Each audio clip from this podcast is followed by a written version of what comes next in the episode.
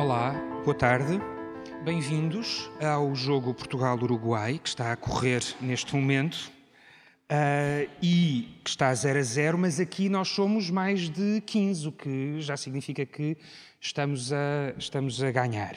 Ficamos muito contentes por terem vindo aqui hoje, naquela que é a terceira sessão do curso Livre de Cultura uh, um ciclo de debates e de encontros sobre políticas públicas para a cultura. É o último deste ano um, e precisamente porque na sexta-feira foi aprovado na especialidade o Orçamento do Estado para 2023, nós entendemos que entre a sua aprovação na Assembleia e a sua promulgação, uh, que o devíamos discutir na área específica da cultura e pensar também como é que podemos olhar para aquilo que são as prioridades, as estratégias e o modo como cada um dos partidos interpretou Uh, essas prioridades e estratégias nas diferentes propostas que apresentou. O que é que isto significa quando falamos efetivamente de economia e de cultura, de orçamento e de. Um, estratégias, eh, estratégias político-culturais. Esta sessão, como as anteriores e como todas as sessões eh, do curso Livre de Cultura, é composta por três partes. Ah, estas três partes tentarei que cumpram um horário, enfim, já sabem, duas horas, duas horas e um bocadinho, para termos efetivamente tempo para pensar, que é efetivamente um privilégio que eu agradeço muito ao São Luís uh, criar este espaço para que nós possamos pensar. Uh, e, uh, tendo três partes, abrirá então com uma lição um, da professora Helena Santos, da Faculdade de Economia da Universidade do Porto, a quem, uh, que, vai, que vai, portanto, abrir as hostes e que depois se seguirá então um contexto que será uh, desenvolvido pela Sónia Teixeira, que é atualmente, mas não é nessa condição que virá falar, vogal do Conselho de Administração do Teatro Nacional Dona Maria II, e depois um debate com uh, representantes de alguns dos partidos com assento na Comissão de Cultura da Assembleia da República. Portanto, este é o mote. Saberem também que, se quiserem acompanhar aquilo que vai ser a apresentação que a professora Helena Santos vai passar, uh, mas que não extingue aquilo que vai falar, uh, se não conseguirem ver, têm que se aproximar. De qualquer maneira, esta apresentação ficará depois disponível, juntamente com o áudio uh, da sessão, ficará disponível no site do São Luís e nas redes uh, do podcast uh, do teatro. Boa tarde a todos. Uh, pronto, bem-vindos e professora, obrigado por ter, ter descido eu até começo aqui por agradecer e ao Teatro São pronto, Luís, olha, meia na bola e pessoa da Aida Tavares, evidentemente ao Tiago Bartolomeu Costa, pelo convite para estar aqui. e, e, e efetivamente é importante a gente poder falar de assuntos sérios uh, sem ser à mesa de café, mas também sem ser nos espaços completamente institucionalizados e, e com muitas regras. Portanto, agradeço o poder estar aqui de facto.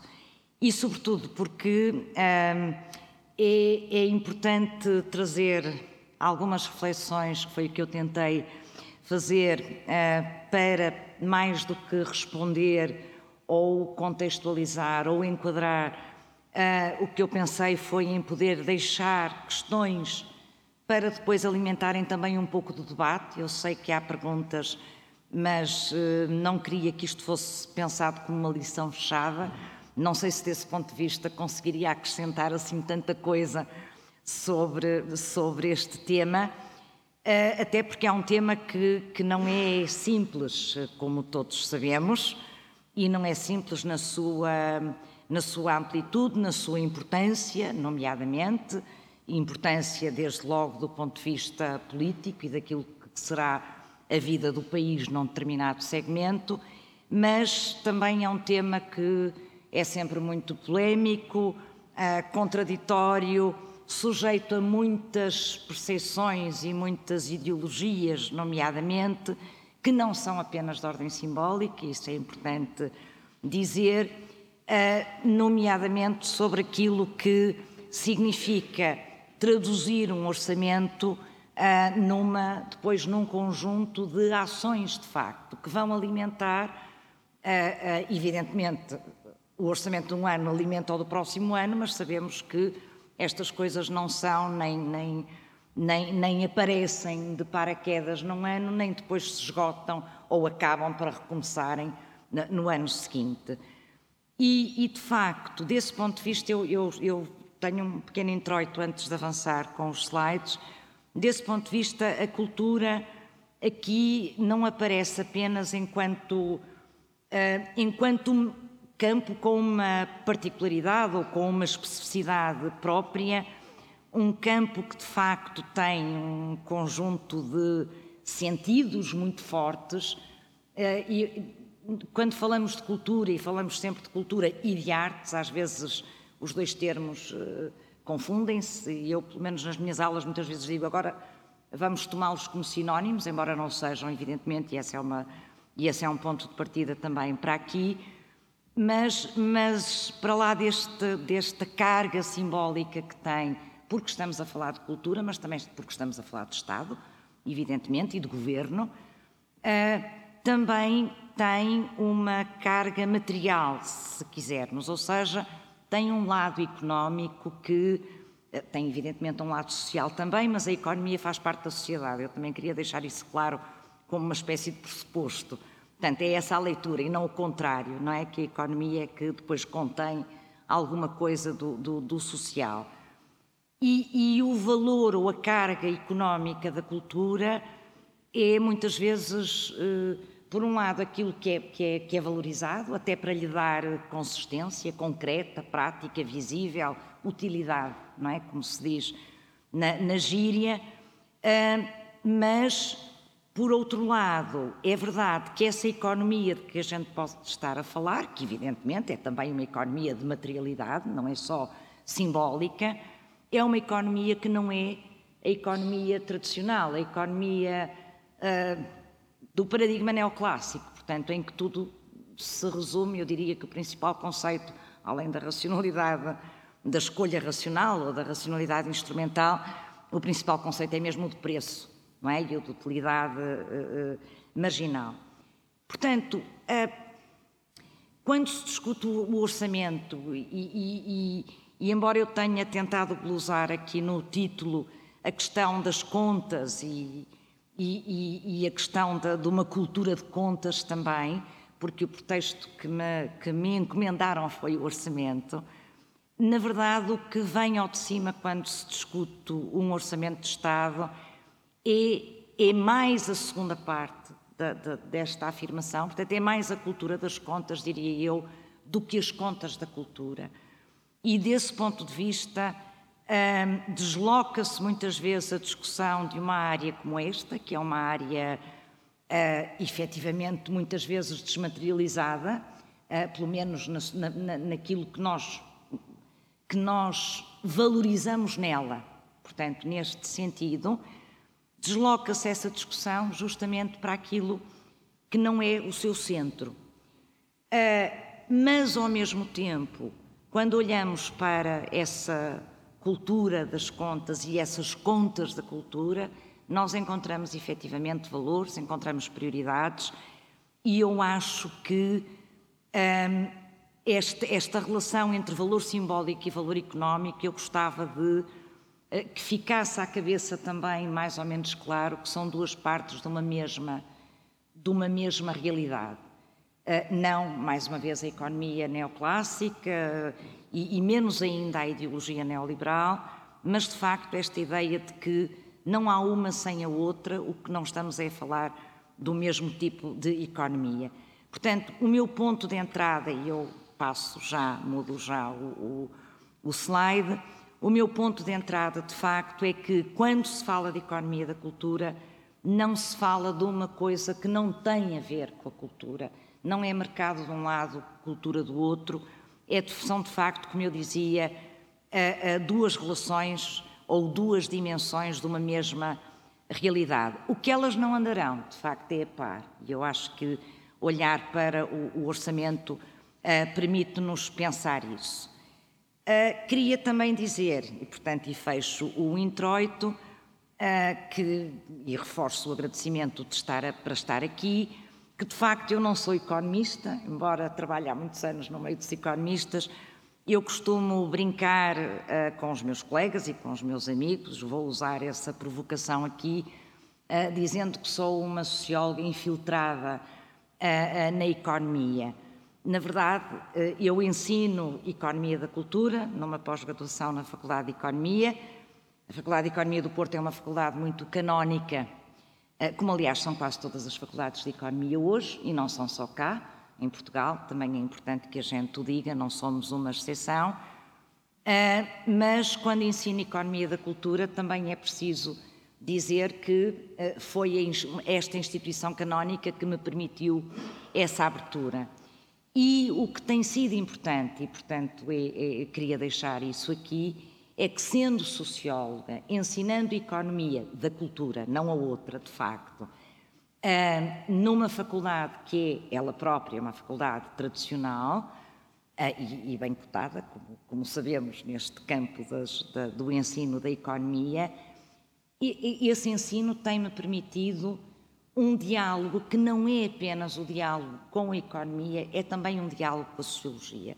Eu gostava de deixar isso claro, porque aqui também não se trata de muitas vezes pensar o que é que uma ciência pode trazer ou a outra traz.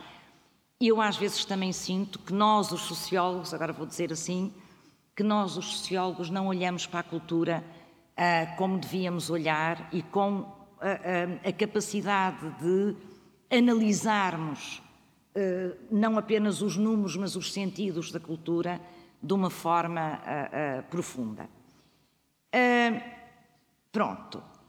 Desse ponto de vista, então, como é que eu resolvi apresentar isto? Eu bem digo, um professor começa e depois não fecha, não sai do primeiro slide, estava a dizer isso ao Tiago, e, e é um problema. Como é que eu resolvi fazer isto? Resolvi fazer isto um bocadinho ao contrário do que é costume. Ah, porque o que é costume é a gente primeiro falar de questões gerais e depois, e depois foca hum, em questões particulares. E eu eh, decidi que primeiro usava o caso português e usava o caso português como caso, por um lado, muito brevemente, eh, eu trago aqui estas folhas deste guião que é para tentar não usar demasiado tempo na apresentação, Uh, e, e, e, usar esse caso também do ponto de vista do que agora tivemos como discussão, que foi justamente o Orçamento de Estado para a Cultura. E depois desta, digamos, uh, digressão, ou desta viagem por algumas das dimensões uh, da cultura em Portugal e, portanto, da, das políticas culturais em Portugal, é que deixo algumas notas de, questionamento mais gerais sobre então o que é que pode ser isto de olhar para as políticas culturais. Portanto, eh, está um bocadinho ao contrário do que é normal e vou começar pelo, pelo caso português. Uh, não estou, neste slide está um bocadinho carregado, mas não traz, suponho eu, propriamente informação que não saibamos.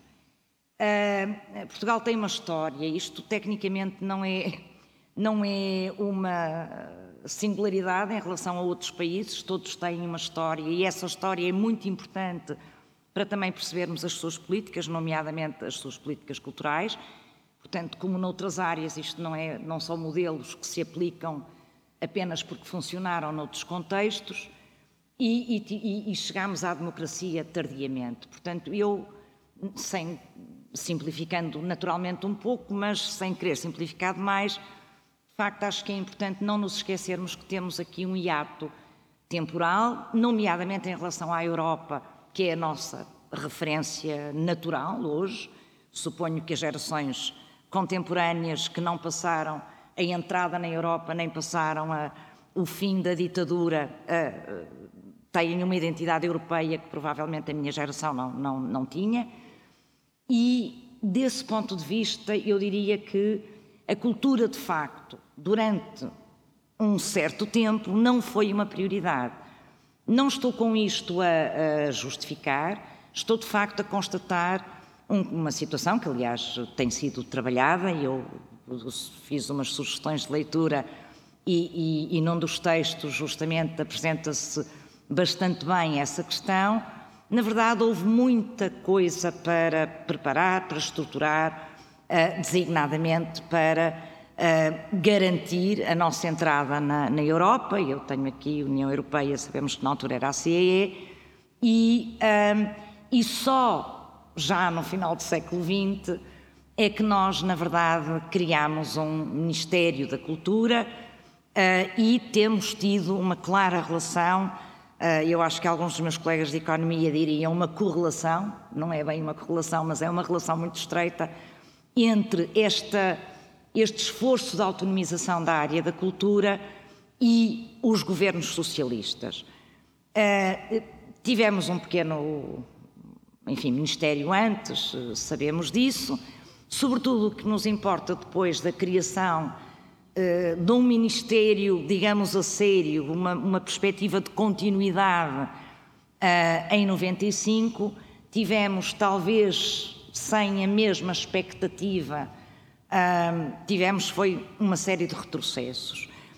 em parte por via da crise financeira, como sabemos, mas em parte também porque a reboque dessa crise financeira do meu ponto de vista, se levou longe aquilo que precisa de tempo e precisaria de tempo para se estruturar.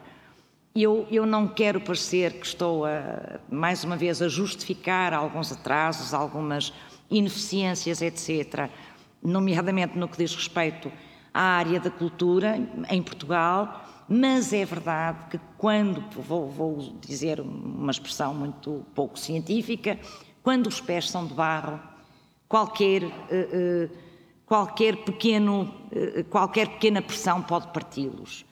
E, designadamente, há muito pouco tempo, portanto, a crise financeira, a intervenção da Troika, efetivamente partiram alguma coisa do que tinha sido a nossa montagem, vou dizer em termos gerais, de um Estado social, no qual também estava a cultura, e essas coisas não se recuperam, como muito claramente a, a pandemia nos, nos mostrou.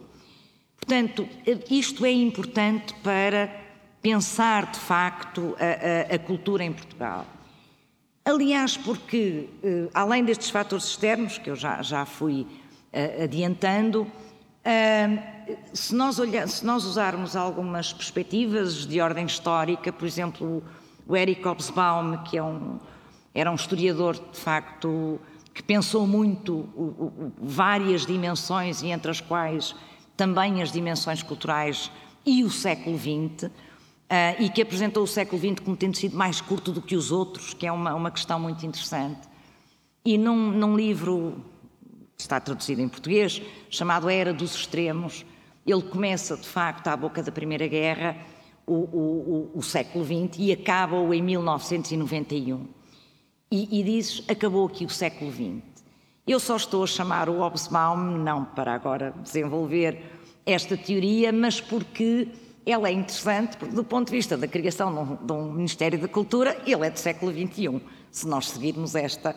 Portanto, nós acabamos por construir ou por iniciar é, um Ministério da Cultura com todas as turbulências que a seguir vieram justamente já quando uh, o século XX estava no seu fim. Portanto, o, o 91 foi o ano é, de, de, do colapso do Império Soviético, como todos sabemos, e é uma imagem uh, que podemos usar. Portanto, uh, eh, um, o que é que foi acontecendo também na, na área da cultura em Portugal? Nós Culturalmente, num sentido lato, temos uma tradição francesa muito forte, tínhamos uma tradição francesa muito forte, eh, talvez ainda tenhamos em algumas áreas, e ela alimentou bastante do que foram várias das nossas políticas públicas, entre as quais, de facto, as políticas públicas para a cultura. Mas, justamente porque chegámos tarde, justamente porque chegámos, não, não apenas, não é um fator digamos, rígido, mas justamente porque o tempo já era outro, o paradigma era outro, o mundo era outro. Na verdade, nós rapidamente nos fomos adaptando àquilo que foram os ventos de final do século XX, agora literalmente falando.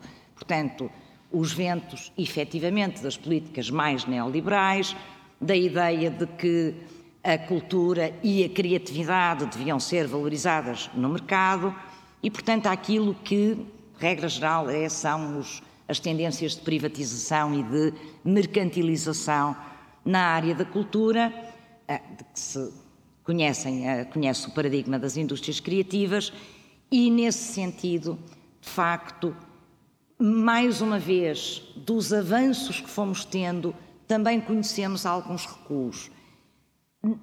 Porque, em, em muitos sentidos, a infraestruturação do campo cultural não se compadeceu com, hum, com esta ideia de, de retrocesso de uma intervenção pública. Não que eu seja a favor de uma intervenção do Estado muito forte, no sentido de dirigista, não é esse o sentido, mas é de facto o sentido da construção e da infraestruturação, se quisermos, de um Estado social, social em, em sentido lato. E isto teve consequências e tem consequências, e eu acho que se espelha naquilo que hoje, por exemplo, hoje, não é hoje em sentido estrito, mas que vimos uh, agora na discussão do orçamento, também depois de termos tido anos muito difíceis, uh, como sabemos, que obrigaram a, a, a também a bastante criatividade em qualquer das áreas. Eu trouxe aqui um slide um bocadinho preguiçoso, um, e, e, mas que tem uma razão de ser. Portanto, não é para.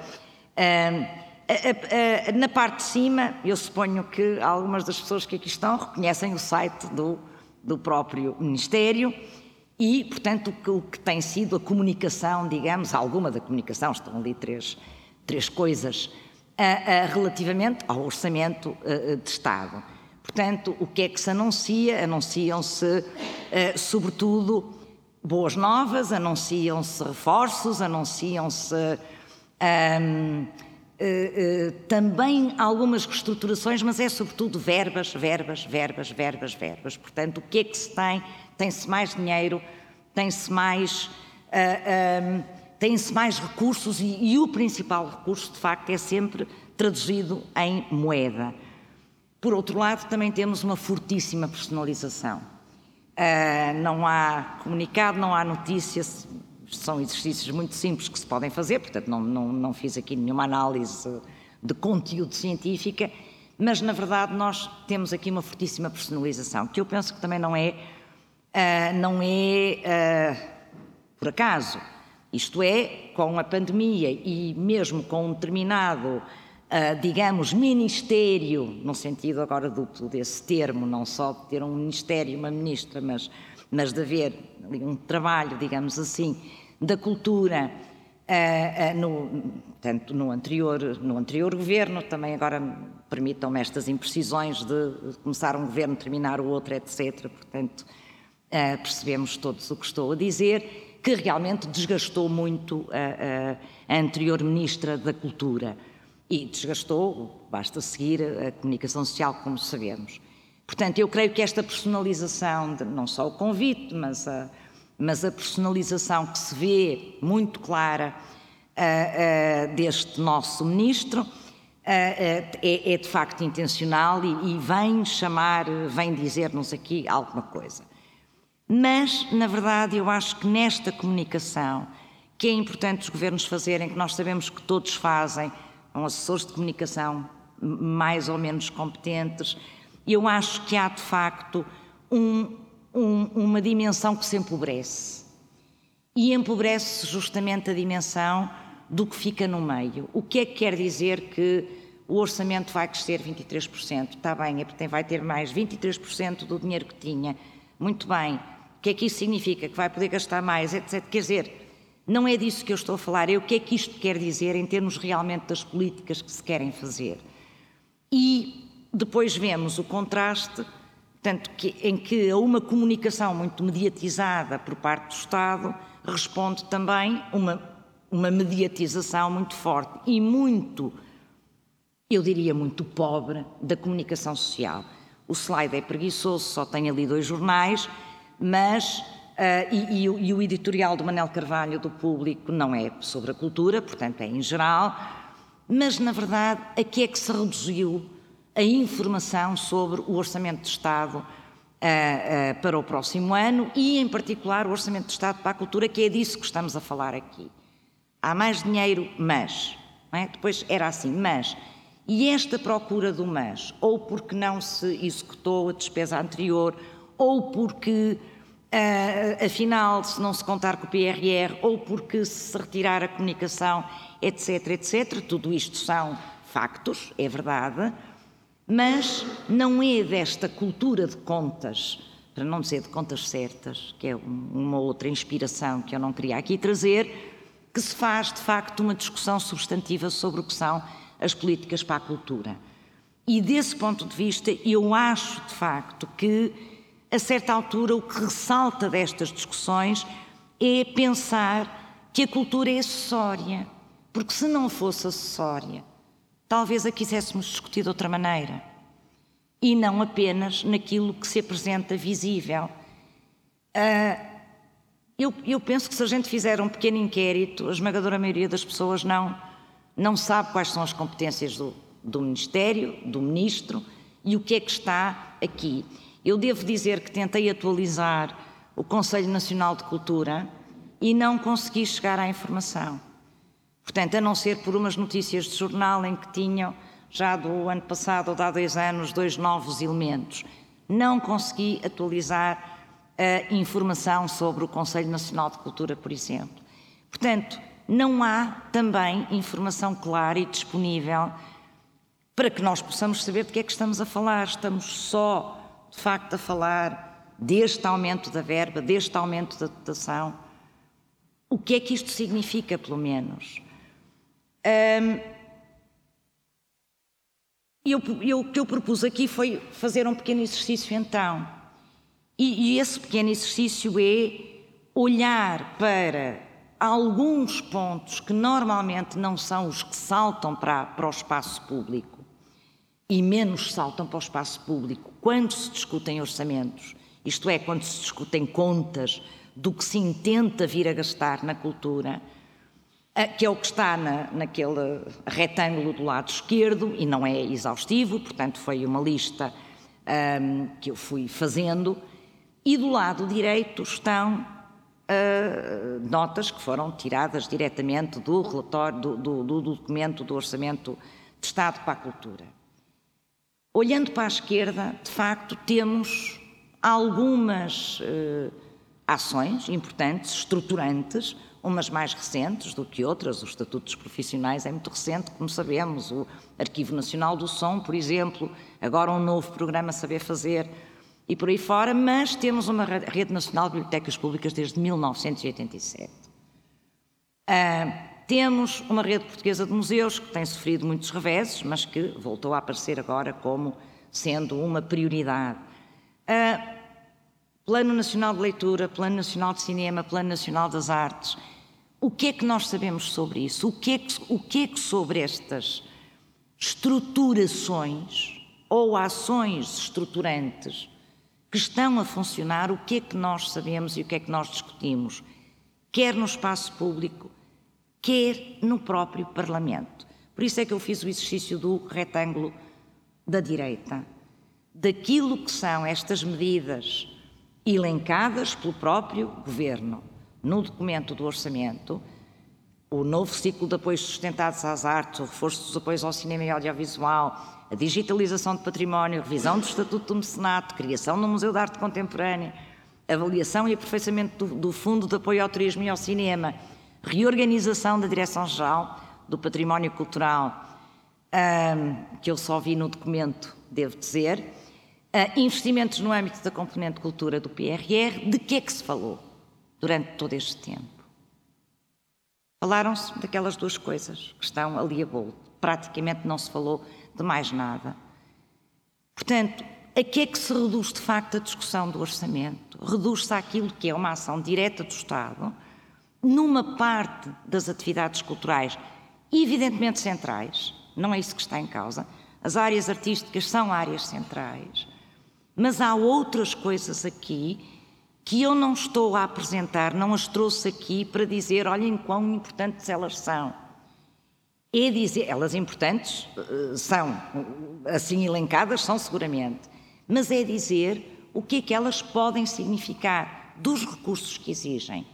Portanto, daquilo que se intenta alocar nelas, daquilo que vai ser preciso para as manter e, sobretudo, dos efeitos que elas vão ter no que é a nossa sociedade, mas também a nossa materialidade da cultura.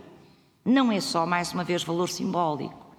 Valor simbólico, sim, é quando se. e um valor simbólico, uh, digamos, desfocado, não é? Ou ele próprio desvalorizado, é quando reduzimos isto ao dinheiro que se atribui às artes e aos artistas, que é essencial. Eu não, não, não, não, não quero que pareça que estou a diminuir a importância disso. Mas é preciso sabermos que não é aqui que se esgota a área da cultura e o papel do Estado na cultura que muitas vezes é daquilo que não se vê. Não se falou de cinema, por exemplo. Eu achei graça que a certa altura o ministro até quis falar de cinema quando foi da, da discussão. E, e, e, acho que disse qualquer coisa como, eu não ouvi duas vezes, como é evidente, como é evidente, não podia ter ouvido. Mas a certa altura eu acho que ele disse qualquer coisa como, mas ninguém faz perguntas sobre isto. Portanto, o que é que se discute na comunicação, o que é que se discute no Parlamento, o que é, o que, é que se discute aonde? Portanto, quando às vezes me perguntam o que é que os meus alunos pensam disto, e os meus alunos não são só portugueses, são, aliás, maioritariamente alunos de Erasmus, uh, o que é que eu lhes posso pedir? Não é? Eu pergunto-lhes como é que é no país deles. Peço-lhes para comparar para lá do valor assignado à cultura. Portanto, aquilo que eu, uh, uh, que eu acabei por decidir que trazia aqui nesta digressão para Portugal foi, é de facto pensar, fala-se muito de dinheiro, de facto, fala-se, não se fala de muito dinheiro, o dinheiro não é muito, estas estatísticas não se veem muito bem, são as de uh, ah, 2019 do Eurostat, portanto os dados são de 2017, já há dados um bocadinho mais recentes, eu não quis estar a fazer essas contas, mas na verdade nós nem sequer temos e isso não temos de facto. Informação sistemática, regular, clara, centralizada, portanto, que não seja preciso ir buscar a vários organismos sobre as questões da cultura em Portugal. Não temos. Eu não posso deixar aqui de, de, de, também de referir, estou a levantar muita questão do que é que se discute, qual é o sentido disto, qual é o valor disto. Num país em que sabemos que as desigualdades sociais são muito fortes e, portanto, também, também em caminhos que têm sido difíceis de, uma, de um Portugal que não é de todo aquele que era quando eu, quando, quando eu era adolescente, mas, mas e, e que melhorou muito e, e, que é muito mais europeu no, no sentido positivo do termo, mas em que as desigualdades sociais são muito persistentes e em que, em que também caminhos, não só da cultura, mas de outras áreas, foram tremidos pela crise, pela pandemia e agora outra vez, pedir que se discutam estas coisas só pode ser possível, só pode ser viável se houver de facto uma comunicação clara. E uma comunicação clara não pode ser, por exemplo, reduzir as estatísticas da cultura cada vez mais aos indicadores também de ordem económica. Portanto, quanto é que vale a cultura no emprego cultural? Muito bem. E os artistas? E, o, e, falamos de emprego e o que queremos dizer com emprego? E os freelance? E, e o que é que, de que é que estamos a falar? E porquê é que há um turnover tão grande nas empresas culturais? E porquê é que são empresas? Vimos, nomeadamente, que quando foi preciso trabalhar os estatutos profissionais da, da cultura, e muito bem, eram, também é uma questão que se tem arrastado e que, e que está longe de ser eh, fácil de resolver, mesmo em países como a França, como sabemos, não tínhamos informação sobre quantos éramos, quantos são, onde estão. O que foi preciso ir buscar essa informação. Isto quer dizer alguma coisa, não é? Isto significa que, mesmo o próprio Estado, quando precisa de informação, se em algumas áreas por rotinas, vai tendo alguns registros, estou a pensar, por exemplo, nas áreas da educação, não é? porque vai havendo, é um outro, é um outro campo, e vai havendo alguma produção estatística. No caso da cultura, nós não temos praticamente informação. Quando temos é agregada e muito pouco utilizável. Mas, eh, eh, muitas vezes, os próprios agentes artísticos e outros culturais que, que contribuem para discussões que alimentam e bem decisões que têm que se tomar, para falar um bocadinho como os meus colegas de economia. Eh, muitas vezes eu sou acusada, de facto, mais uma vez, de desculpar a situação portuguesa, porque os ouço dizer Portugal está na cauda da Europa dos consumos culturais.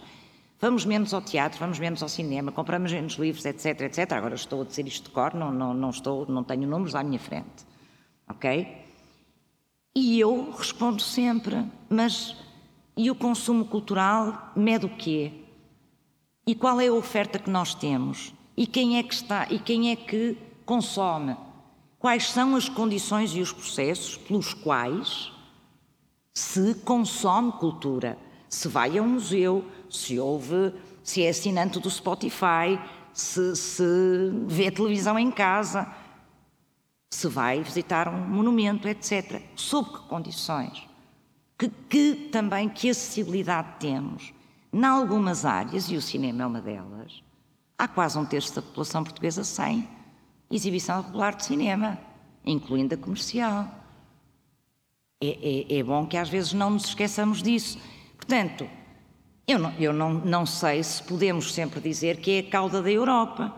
Não é? Não é a cauda da Europa porque, ou, ou, ou não é necessariamente, isso que estou a dizer. Aliás, temos muito mais oferta do que tínhamos há muitos anos. Temos, de facto, tido uh, um crescimento do próprio campo cultural e artístico bastante reconhecido. Isso não quer dizer que a estrutura do consumo mude. Aí, mais do que os economistas, são de facto os sociólogos têm feito esse trabalho. É preciso perceber as condições da relação, não é da oferta e da procura, é da relação entre a oferta e a procura. E não, por exemplo, olhar e apenas ver qual é a posição de Portugal. Mas há de facto, e eu estou a terminar esta primeira parte e a segunda é muito rápida, eu deixei de olhar para o relógio, já deve ter ultrapassado o tempo que é o costume. Não? Pronto, eu só fiz 20 slides e quatro deles não têm informação, não é? São aqueles de entrada e saída. Uh, bom, uh, o, o, o, esta primeira parte, que é de facto a propósito de Portugal, mas vai levantando algumas questões, espero eu, de uma forma muito solta, e eu abusei do, do convite de poder vir falar à vontade sobre isto, uh, que é este organograma que ali está, que foi outra coisa que eu tentei fazer tentei atualizar o organograma da cultura. Isto está no site do Euricartes, do Compêndio das Políticas Culturais. Para espanto meu, creio que já lá não estamos. Uh, portanto, o que lá está é 2011, uh, justamente antes das grandes mudanças, digamos assim, um, que houve uh, em Portugal, e da, enfim, da intervenção da Troika. Uh, e, e, se olhássemos para ali, muita coisa estava, estava está já diferente, nomeadamente a própria DGPC, que não existia na altura, uh, e que foi um retrocesso muito forte. E, na minha opinião, não meramente uma questão de dinheiro, é que, é que não se pode reduzir tudo ao dinheiro e ao orçamento, nomeadamente, e à ação direta do Estado, digamos assim, nesse sentido de apoio direto. Uh, e, portanto, este é o relatório que nós lá temos, que é de 2011. Estamos em 2022, estamos no final de 2023 de, e 22. Tanto quanto eu percebi, não sei, eh, eh, não vi, já não nos vi lá. Portanto, entretanto, como sabemos, acabou o Observatório das Atividades Culturais, portanto, foi um, uma coisa de pouca duração, infelizmente. Temos agora o Observatório o OPAC das, de, uh, no, no CIES, que tem feito um trabalho muito interessante e que esperemos que, de facto, nos permita então avançar com um conjunto de, de informação. mas vale a pena pensar, por exemplo, no recente inquérito às práticas culturais dos portugueses. Uh, foi aparentemente uma, uh, um estudo importante, evidentemente, não, é isso que está em causa, mas casuístico, quer dizer, não inaugurou, aliás, basta ver o processo foi feito, foi um estudo uh, comissionado pela Gulbenkian, e muito bem, uh, mas de facto nós precisávamos ter informação sobre isso. Não temos, há anos que falamos nisso. O inquérito aos museus tem-se tem feito, os próprios museus dificilmente têm acesso à informação sobre os seus museus. E menos têm agora em nome daquilo que, sabendo das, da, da análise das suas respostas, pode significar que conhecem as dos outros, por causa da proteção de dados. Eu acho que começa a haver aqui alguns equívocos nestas coisas. Portanto, eu acho que a cultura, para ser discutida, tem que ser informada. E só com informação sistemática, regular, adequada, não é instrumentalizada, é que nós podemos então discutir o que é isso um, do orçamento para a cultura e o que é que significa de facto, uh, um, o que é que significa um crescimento de 20 e tal por cento ou a manutenção dos recursos que temos, ou o que é que vamos precisar a prazo para efetivamente manter uma determinada linha de, uh, de investimento, digamos assim. Aliás, como é que se vai operacionalizar o orçamento? Também é que depois deste esquema, digamos assim, é preciso, não é, administrativamente pô-lo a funcionar. E aí a, a, mobilizar outras instituições, já não é apenas o Estado Central no, no sentido do governo, é de facto todo um conjunto de instituições que vão trabalhar nesse sentido. Como é que isso se faz? Não é igual em todos os setores. O património cultural é uma coisa, as artes são outra, o cinema é outra, só para usar assim as três uh, áreas mais, digamos, visíveis. Portanto, eh, às vezes eu penso que a, que a, que a escola a escola da, desculpem, a escolha pública, que é uma, enfim, uma, uma escola da economia que, que analisa, é muito inspirada na, em algumas questões da ciência política e que tende a analisar a, a burocracia e o funcionamento das instituições e, em particular, dos governos, que às vezes, em alguns momentos, resvalou para uma ideologia uh, um bocadinho até perigosa, digamos assim, portanto, mas que do ponto de vista do que é de facto a análise científica, é muito importante podermos ter, porque aqui também não é uma questão de defendermos apenas queremos mais cultura, queremos mais equipamentos, queremos mais museus, queremos mais gente a filmar. É preciso saber com que recursos é que precisamos de contar para isso tudo. Eu também gostava de ter uma ópera no Porto. Um, e mais orquestras e outras coisas. Mas de facto não é, uh, uh, não, não é só esse, esse lado, enfim, que, que, que, devemos usar. Portanto, um, esta era a digressão que eu queria fazer sobre Portugal, em que acho de facto que no domínio da cultura o grande caminho que temos que fazer para poder discutir estas coisas, nomeadamente um orçamento e o que é que ele significa, é sabermos de que é que estamos a falar. E a maior parte de nós não sabe, não porque não tenha as competências para saber, não estou a falar da análise técnica do orçamento, essa sim é muito especializada, mas estou a falar do que é que, esse, do que, é que isso significa facto. E, não, e não, não é porque não tenhamos as competências, é porque não temos de facto a informação, e quer do lado de dentro, quer do lado do espaço público, eh, aquilo que há são processos de mediatização muito fortes e muito redutores de uma ação de espectro largo e que devia de facto ser mais discutida. E, portanto, eh, eu, como disse, eu fiz esta, trouxe esta apresentação ao contrário do que seria ortodoxo, não é? Começar do geral e ir para o particular. É que eu pensei que se começasse no geral eu não chegava a Portugal. E, portanto, achei melhor fazer esta digressão, enfim, tentei ir apontando aqui e ali um, justamente pontos que são pontos de análise um, e de análise desta, mais uma vez, dupla condição da cultura, que é ser uh, sentido, mas ser também coisa, se quiserem.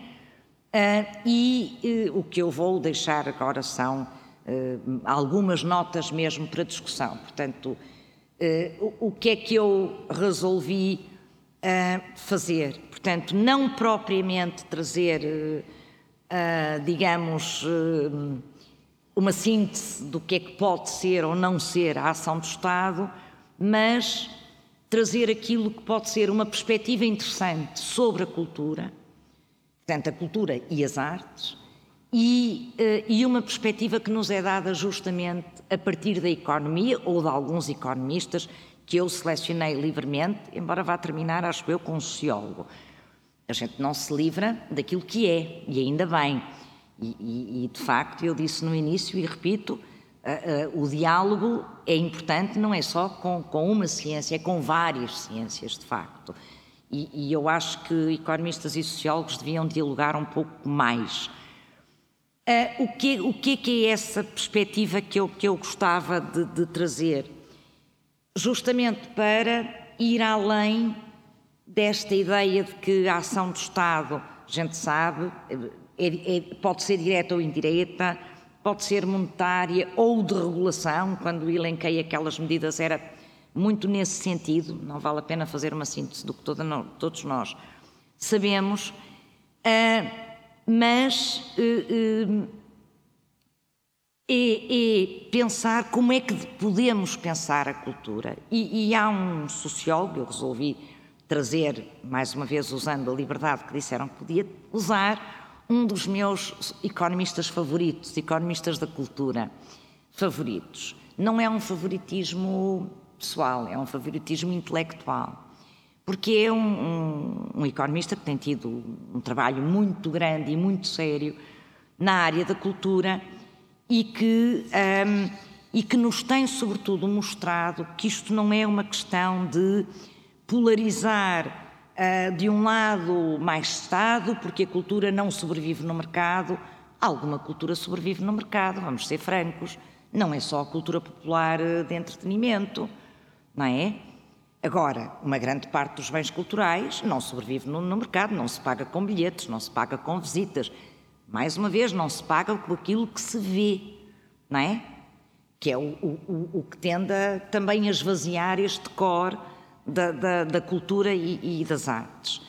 Portanto, não é de um lado defender mais Estado porque a cultura não sobrevive no mercado e do outro lado defender mercado porque só o mercado é que pode valorizar a cultura. O mercado também é simbólico, como Bourdieu nos ensinou, a nós sociólogos, e, e, nessa simbologia também não é só uma questão de alguém estar disposto a pagar eh, eh, monetariamente por um bem ou um serviço. Portanto, desse ponto de vista, eu, eu também deixaria aqui uma, uma, uma afirmação eh, muito clara da minha parte, que é eu, eu defendo que é, é importante ter melhor Estado, não é mais Estado, é melhor Estado, e é importante ter também melhores mercados. Portanto, polarizar de que um é, é, contra o outro e que se a gente alimenta um vai, uh, uh, vai desvalorizar o outro, também não é um jogo que, com, em que a cultura ganha. Pelo contrário, eu acho que sai bastante uh, perdedora. E o que é que o David Crosby tem feito, entre várias outras coisas? tem proposto que se olhe para a cultura como um capital da mesma maneira que se olha, por exemplo, para o capital natural, não é? Hoje toda a gente aceita o capital natural, de facto, como um ativo para as gerações futuras, que é preciso melhorar, preservar, etc. E, portanto, aqui a, a similitude é muito grande, não, não vale a pena entrar em grandes detalhes, mas é de facto, há um lado patrimonial neste capital, aquilo que nós herdamos, que hoje valorizamos de facto como sendo cultural, e nomeadamente como justificando uma política cultural ou uma intervenção pública para, para a cultura, e uh, aquilo também que nós queremos deixar no futuro. Esta é a parte mais difícil, por exemplo, nas minhas aulas, de justificar os apoios à arte contemporânea. Um, e, e, aqui há várias também teorias. Há quem diga que justamente não é o Estado que permite a maior inovação, por exemplo, na intervenção uh, artística, no apoio às artes. Uh, não queria, não é aqui o lugar para agora detalharmos isto, apenas dizer que não é que não são questões também líquidas, não é? Mas, por exemplo, aqui é muito difícil, muitas vezes, explicar aos estudantes de Economia e de Gestão que uh, uh, se nós não apoiarmos a arte contemporânea, como é que amanhã vamos ter? A arte podemos ter alguma, mas então hoje, com as tecnologias tão diferentes do que eram de antes, muito provavelmente uma grande parte morre, independentemente do valor que teria. Porque essa é que é a questão, é como é que a gente mede e traduz o valor da cultura sabendo que os públicos não são todos iguais, que há condições de acesso e condições de fruição muito diferentes. Portanto, como é que nós decidimos que valorizamos, por exemplo, um património ou uma experiência, uma inovação, uma, enfim, uma avant-garde que não vai ter público, que não sabemos também se vai ficar para o futuro? Como é que nós tomamos essas decisões? Ou as decisões de, de facto, tentar auscultar no espaço público o que é que as pessoas querem ou não querem.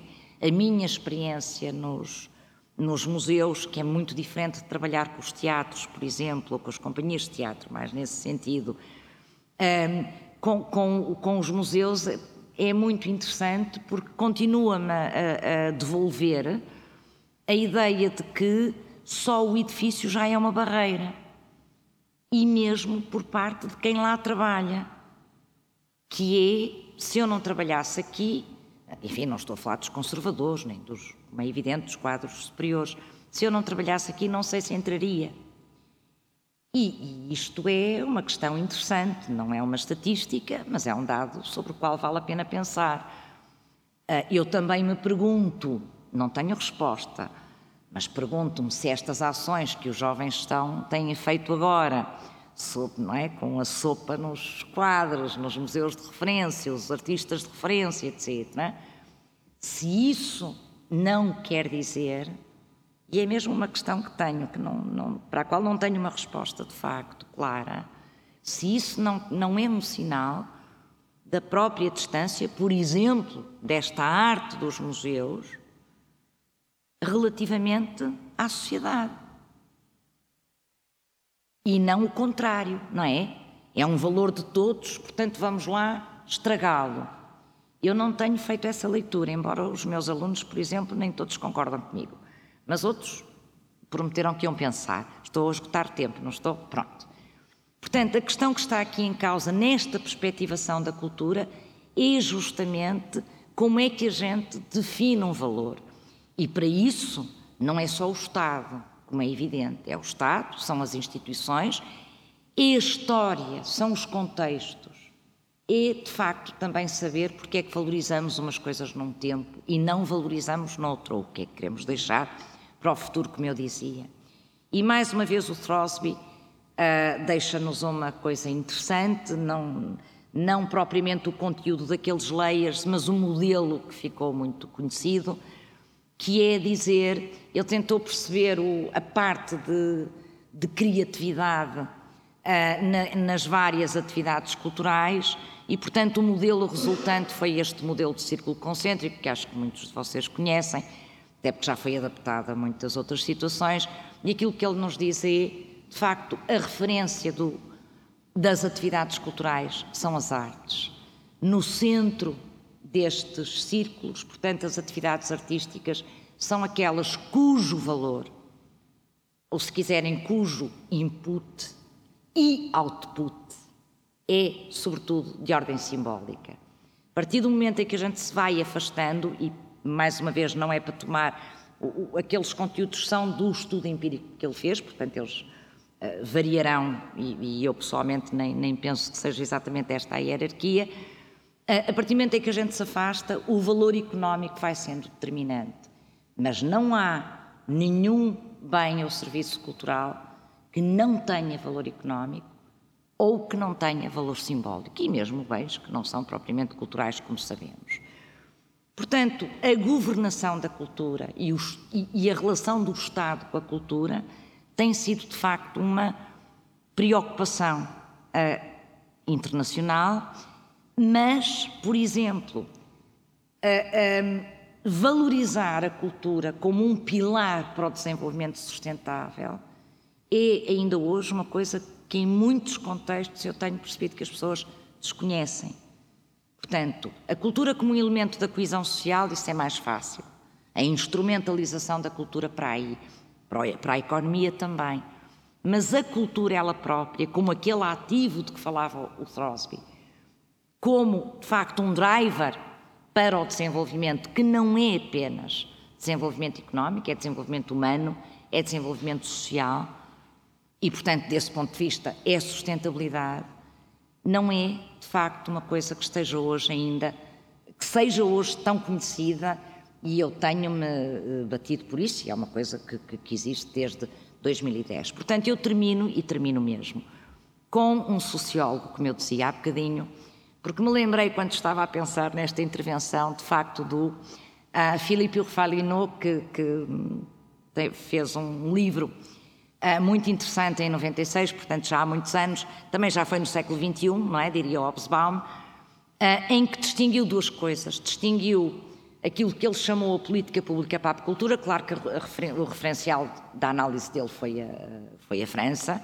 e as políticas culturais francesas, Portanto, aquilo que ele chama a política pública, isto é, o que é a intervenção do Estado nas atividades culturais, portanto, dá dinheiro, regula, uh, taxa, etc., e aquilo que é um projeto intelectual e também ideológico. Eu acho que isto nos pode ajudar a pensar também os nossos orçamentos de Estado, porque às vezes aos orçamentos de Estado falta-lhes ideologia. Não, não lhes falta ideologia, ela está lá. Falta-lhes o projeto explícito, intelectual e ideológico, que é uma outra coisa, que aparece subsumido na técnica. E desse ponto de vista, eh, eu chamava só a atenção e terminava com isso, que é eh, o que o, o, o não é o único, mas ele falou nisto muito cedo, aquilo que ele chamou a questão do Filisteu. Portanto, eu terminaria com a questão do Filisteu, que é, para lá do apoio e da regulação, digamos, da economia da, da vida cultural, ele disse artística, eu estou a dizer cultural, para lá daquilo que depois é a implementação, a operacionalização, o pôr em prática, não é? A parte administrativa, burocrática, a, a, de, uma, de um apoio, de um conjunto de apoios diretos e de regulações, é de facto a questão do debate. E ele diz a questão do filisteu, porque o que ele diz é aqui, para lá do Estado, para lá da administração, é preciso envolver as instituições e, tanto quanto possível, os cidadãos. Ou seja, ele não diz exatamente como eu ali escrevi, mas, é, mas ele diz que é para nos irmos lembrando sempre, portanto, é a francesa, como é evidente, para nos irmos lembrando sempre porque é que não podemos passar sem cultura e sem arte. E eu acho que a questão do Filisteu é de facto a nossa grande questão para pensarmos os orçamentos do Estado para a cultura. Muito obrigada.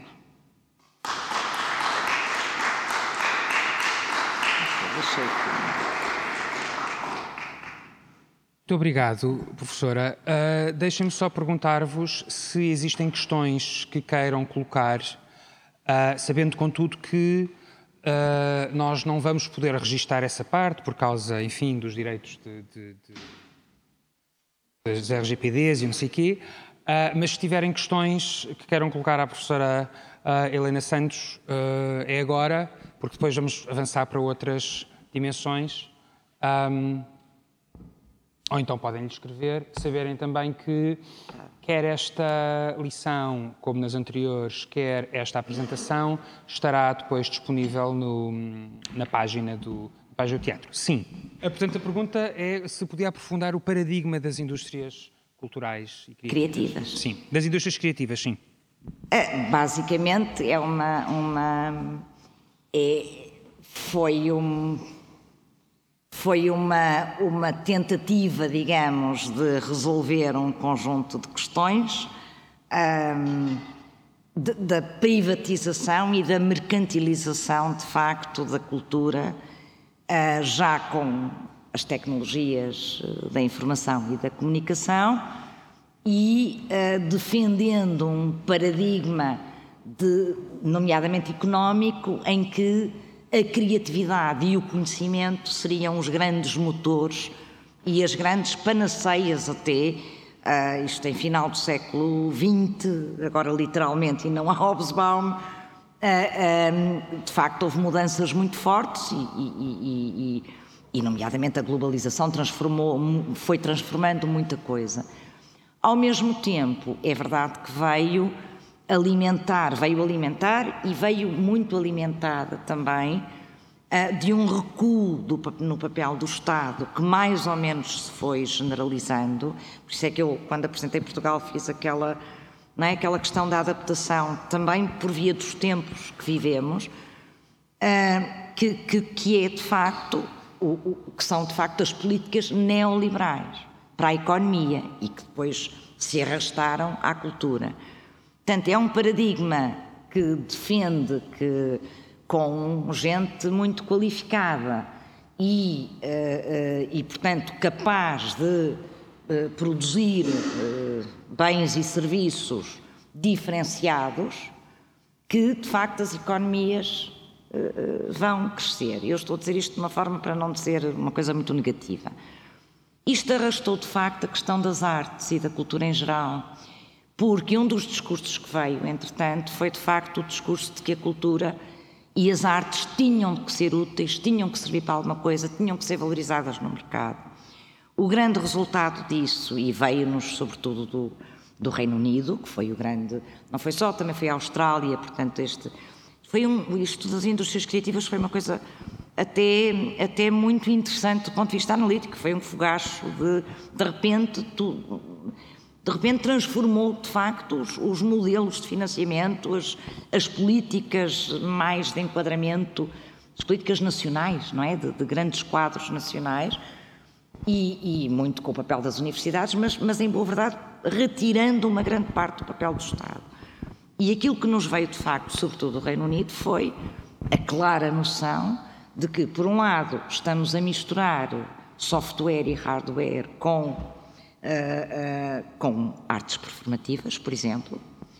Portanto, o setor criativo é mais ou menos isso tudo. Por outro lado, enfim, também estou agora a responder de uma forma muito um bocadinho simplista. Por outro lado, que tanto tem que se esperar que os artistas sejam não apenas talentosos, isso a gente sempre lhes pediu que fossem imaginativos, não é? Mas fossem empreendedores. Portanto, que fossem capazes de sobreviver no mercado. Ainda hoje, uma grande parte dos dinheiros europeus é para capacitar os artistas para a sobrevivência do mercado, contra o que eu não tenho nada. Aquilo contra que eu posso ter é se de facto, mais uma vez, estas políticas são políticas adequadas àquilo a que se estão a dirigir. Pronto. E este paradigma das indústrias criativas, como é no caso português, incubadoras, nós, no Porto do Parque de Ciência e Tecnologia, tem um polo de indústrias criativas, por exemplo. Por um lado, transformou muita coisa, mas a verdade é que serviu para retirar uma série dos apoios tradicionais públicos à cultura. Em países onde eles não são substituíveis e onde depois se mede a cultura, porque promove a coesão social, porque, uh, porque pode atrair turismo, Portanto, é de facto um valor económico, não é um valor simbólico. É preciso questionar este paradigma, não é? Peço desculpa, mas não, não me calo. Nós devemos trabalhar estas dimensões num outro, numa outra sessão no próximo ano, um, precisamente porque há aqui um conjunto de matérias que importam distinguir e portanto, uh, e não misturar precisamente naquilo que são condições para a sua própria problematização. Uh, se não existirem mais questões, nós vamos aproveitar, agradeço-lhe, professora, Não, muito obrigado por, ela, por, esta, por esta lição. Nós vamos aproveitar para retirar aqui, fazer aqui uma mudança de cena. Um, e uh, não sei a quanto é que está o jogo, se estão no intervalo ou não. Está 0-0, pronto. E vamos substituir uh, uma por outra, não é? Portanto, agora uh, vamos fazer o contexto desta. Como é que se prepara o, um orçamento, e, nomeadamente, o orçamento do Estado para a cultura, para o qual nós convidamos uh, alguém que tem no seu percurso uh, diferentes um, frentes de atuação e que tem precisamente trabalhado ao longo do tempo no setor cultural, pensando de facto de forma prática quer como é que no interior das instituições culturais tuteladas pelo Ministério da Cultura, quer depois em gabinetes como é que essas informações são recebidas e têm que ser traduzidas, um, políticas estratégicas têm que ser traduzidas em valores orçamentais, nós convidámos a Sónia Teixeira, que é atualmente vogal do Conselho de Administração do Teatro Nacional Dona Maria II, mas não é nessa condição que vem falar.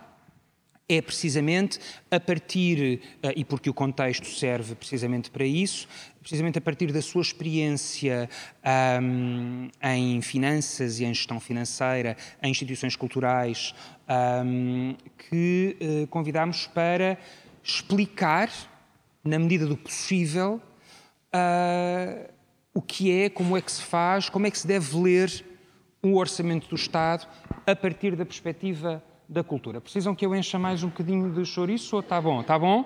Pronto. Um, então, um, pronto. Sónia.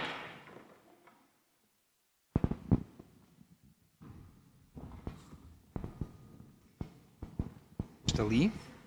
Está ali, sim. Bom, obrigado, Sónia, por eh, teres um, resistido pouco ao convite que foi feito. Um, nós falamos de orçamento do Estado para a cultura, olhando para uh, valores, como a professora Helena Santos explicou, valores que estão inscritos em sede de orçamento, inscritos na área governativa da cultura. Exato. É? Mas, na verdade, o orçamento do Estado para a área da cultura deve ser entendido de outra maneira, ou não?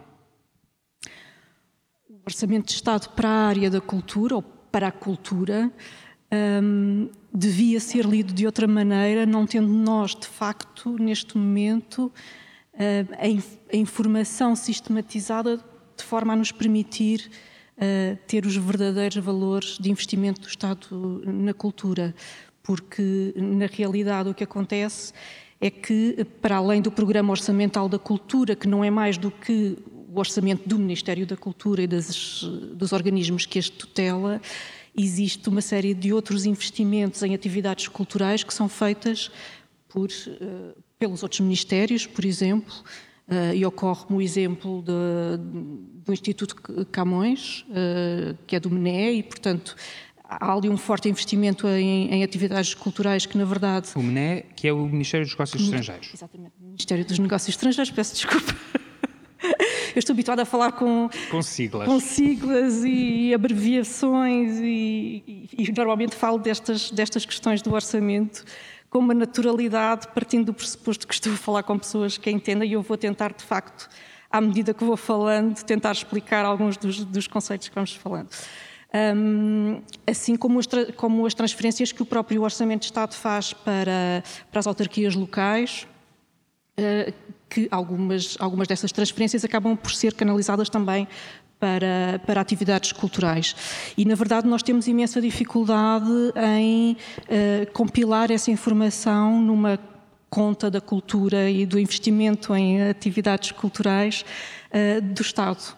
E, portanto, quando se fala em orçamento para a cultura, inevitavelmente fala-se do orçamento uh, do Ministério da Cultura, do Programa Orçamental da, da Cultura. Explica-nos um bocadinho como é que é o processo, em que alturas é que são enviadas informações do Ministério da Cultura para os organismos e uh, o que é que está em causa nessa preparação e como é que os diferentes organismos têm que responder aos pedidos e onde é que eles têm que, que é outro jargão, têm que carregar na DGO. na DGO, que é a Direção-Geral do explicar o, que é DGO, o que é que é carregar na DGO. Carregar na DGO então, orçamento. Como é, portanto, as instituições todos os anos, por volta de que altura? Tem que carregar por volta de agosto. Agosto? Tem que carregar na DGO, na Direção-Geral do Orçamento, numa, numa plataforma que é que é comum a todas, eh, tem que carregar o seu orçamento para o, para o ano seguinte. Mas as, as fases do orçamento Há duas grandes fases da, da, elaboração do orçamento que nós podemos eh, distinguir. Uma que, que vai, no fundo, do, do, geral para o mais particular e depois a outra que é que faz o caminho inverso. Um, na realidade, o Ministério das Finanças, no momento em que um, orçamenta ou faz uma previsão das suas receitas de impostos para o ano seguinte, faz uma distribuição em Conselho de Ministros e eu agora estou a explicar o processo tal como ele, tal como ele é feito também porque depois nos vai ajudar a perceber efetivamente quando olhamos para os números do Orçamento de Estado o que é que lá está. Um, quando, a partir do momento em que faz essa estimativa de, das receitas de impostos para o ano seguinte, distribui pelos vários ministérios um plafond um, de, dessas receitas de impostos. Portanto, vai dizer, eu vou arrecadar este volume de, de, de receitas no próximo ano e, portanto, a cada ministério aloca uma parte dessas, dessas receitas que, que prevê.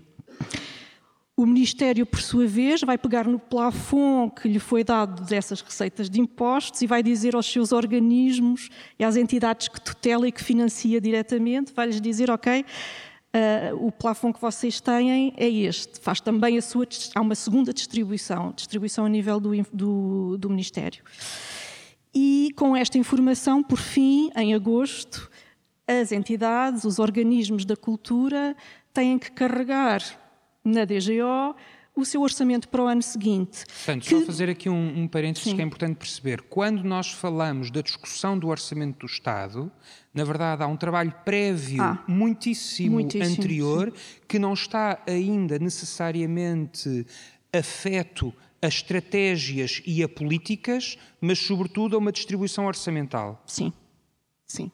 Essencialmente uma e, portanto, distribuição quando se chega à fase de apresentação do, uh, das grandes opções e à entrega do orçamento na Assembleia, já houve um já trabalho, trabalho prévio de definição de como é que se vão, no fundo, financiar, orçamentar determinadas medidas. É Exatamente. isso? Exatamente, sim, é isso mesmo. E, portanto, um, cada organismo, cada entidade vai pegar nesse montante de receitas de impostos que lhe foi atribuído, vou usar aqui esta, esta palavra, um, e vai carregar o seu orçamento, vai fazer uma previsão das suas despesas, mas também eh, das suas receitas para além daquilo que são as receitas de impostos que lhes são diretamente dadas pelo Estado. Uh, e aqui falo de receitas próprias, uh, que não é mais do que, e eu vou, vou usar o exemplo então agora particularizar no, no, caso da cultura.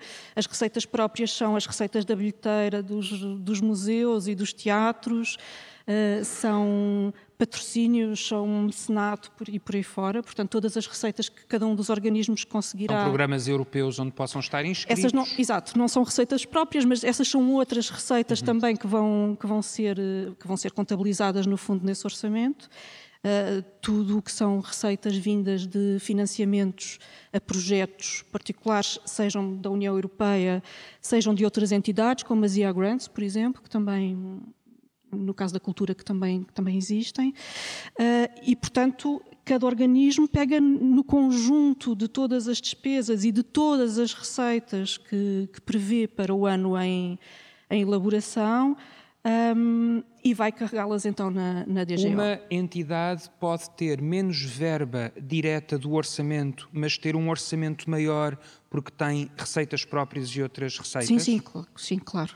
claro. Portanto, isso, portanto, quando nós estamos a olhar para o orçamento, não significa que estejamos a olhar para o orçamento que as entidades, com os quais as entidades vão poder contar, as entidades tuteladas, não é? vão poder contar no ano seguinte, é isso? É. é. Uhum é o valor com que elas vão poder contar do orçamento. Do, não do... só, não só. Pronto, era, era, era aí que eu queria, hum. que eu queria chegar. Uma vez que elas carregam este, este total, e agora vou, vou recorrer à memória de um slide que foi apresentado que foi apresentado há pouco com as notícias dos jornais a falar uh, dos 504 milhões para, para a cultura. Aliás, os 760 que depois deduzidos da RTP, que, que normalmente se retiram porque enviesam muito a análise da, do orçamento da cultura, um, quando olhamos para esses 504 milhões de orçamento da cultura, não estamos a falar apenas do investimento direto do Estado por via da distribuição um, das receitas de imposto, de impostos, estamos a falar uh, de todas as despesas uh, que as entidades vão ter, nomeadamente aquelas que são financiadas com as suas receitas de bilheteira, na DGPC que há pouco falámos. Na Direção-Geral do Património Cultural. Na Direção-Geral do Património Cultural, obrigada. Um, Há, por exemplo, um montante muito significativo de, de receitas de bilheteira, eh, nomeadamente dos Jerónimos, que neste momento são, são substanciais no, no, no seu, no seu orçamento. Uh, e nos teatros nacionais, as nossas bilheteiras, o nosso mecenato uh, e todos os patrocínios que, que angariamos e, e por aí fora. Uh, para além, lá está, e essa foi outra, outra, outra coisa que era muito falada naquelas notícias, uh, do PRR em particular, agora nestes, nestes anos, é o outro montante que também ali aparece. Portanto, em resumo, aqueles 504, aqueles 504 milhões de euros incluem todas estas formas de financiamento. Uh, se tentarmos. Uh, saber qual é o valor efetivo de eh, receitas de impostos que vai para cada um dos ministérios. Então, podemos chegar a essa informação, normalmente no relatório, no relatório do, do Orçamento de Estado, um, fazendo algumas contas, não é, um, não é um valor ao qual se consiga chegar diretamente, e essa é outra, é outra questão que se coloca muitas vezes, um, não só na área da cultura, mas em todas as áreas, que é às vezes a dificuldade de fazer a leitura da, dos números e do relatório do, do, do Orçamento de Estado. Um, mas conseguimos lá chegar. E, e, a título de exemplo, na cultura, desses 504 milhões de euros este ano, aquilo que é efetivamente o investimento direto do Estado é, através das receitas de impostos ronda os 185 milhões de euros. Portanto, há uma diferença de facto uh, significativa entre estes 185 milhões e depois os 504, que são a, soma de todas estas outras parcelas que eu acabei, que eu Portanto, acabei estávamos de falar. em agosto, foi carregado na DGO. Estávamos em agosto, entretanto, entretanto, o que é que acontece a seguir? A DGO faz o seu trabalho. Uhum. Eu não, como não, nunca trabalhei na DGO, não te posso dizer exatamente qual é o trabalho, mas é o, é o, trabalho de compilação de tudo aquilo que foi, tudo aquilo que foi carregado em todos os ministérios. Portanto, são centenas e centenas de organismos que uhum. carregam, uma série de validações que são feitas. Um, e é essa a proposta que é apresentada na Assembleia, é essa a proposta que, que é depois discutida. É, é discutida e depois na Assembleia. há uma discussão na especialidade Nessa discussão na especialidade podem Pode ser acrescentadas, alterações, uh, podem haver alterações, portanto sim. podem ser acrescentadas medidas que são medidas que já estavam previstas pelas entidades, pelos organismos e pelos ministérios. Nem sempre. São transferências de verbas, como é que se processam essas propostas de alteração quando elas são aprovadas na especialidade? Nem sempre são medidas que já, que já estivessem aprovadas, às vezes são medidas que de facto eh, surgem na discussão e são aprovadas na discussão. Um, e a partir desse momento, uh, a, a DGO, neste caso, tem que as uh, acomodar no, no, orçamento, no orçamento de Estado. Na cultura já já presenciei no, nos anos em que, nestes anos todos em que, em que trabalho, uh, em situações em que, de facto, no fim da discussão do Orçamento de Estado, o valor final do orçamento ficou acima daquilo que estava um, previsto inicialmente por via dessas, dessas medidas que foram aprovadas. Já houve situações em que uh, a opção é por, de facto, realocar montantes para poder garantir uh, a realização dessas, dessas medidas. Portanto, também depois depende muito do tipo de medidas e do impacto financeiro que essas medidas têm no orçamento e a forma Pronto, como e, elas depois, depois são... enquanto isto tudo está a acontecer, estão a ser discutidos, uh, ou estão a ser analisados, ou estão a chegar informações sobre o que é que é a despesa executada, aquilo que é a despesa que ainda vai ter que ser executada até ao final do ano Exato. e Uh, o, que é que, o que é que é isto da despesa executada, o que é que são cativações e como é que, até ao final do ano, enquanto se está a discutir o que vai ser o ano seguinte, ainda se está a tentar ver como é que se gasta aquilo que se tinha previsto no ano anterior.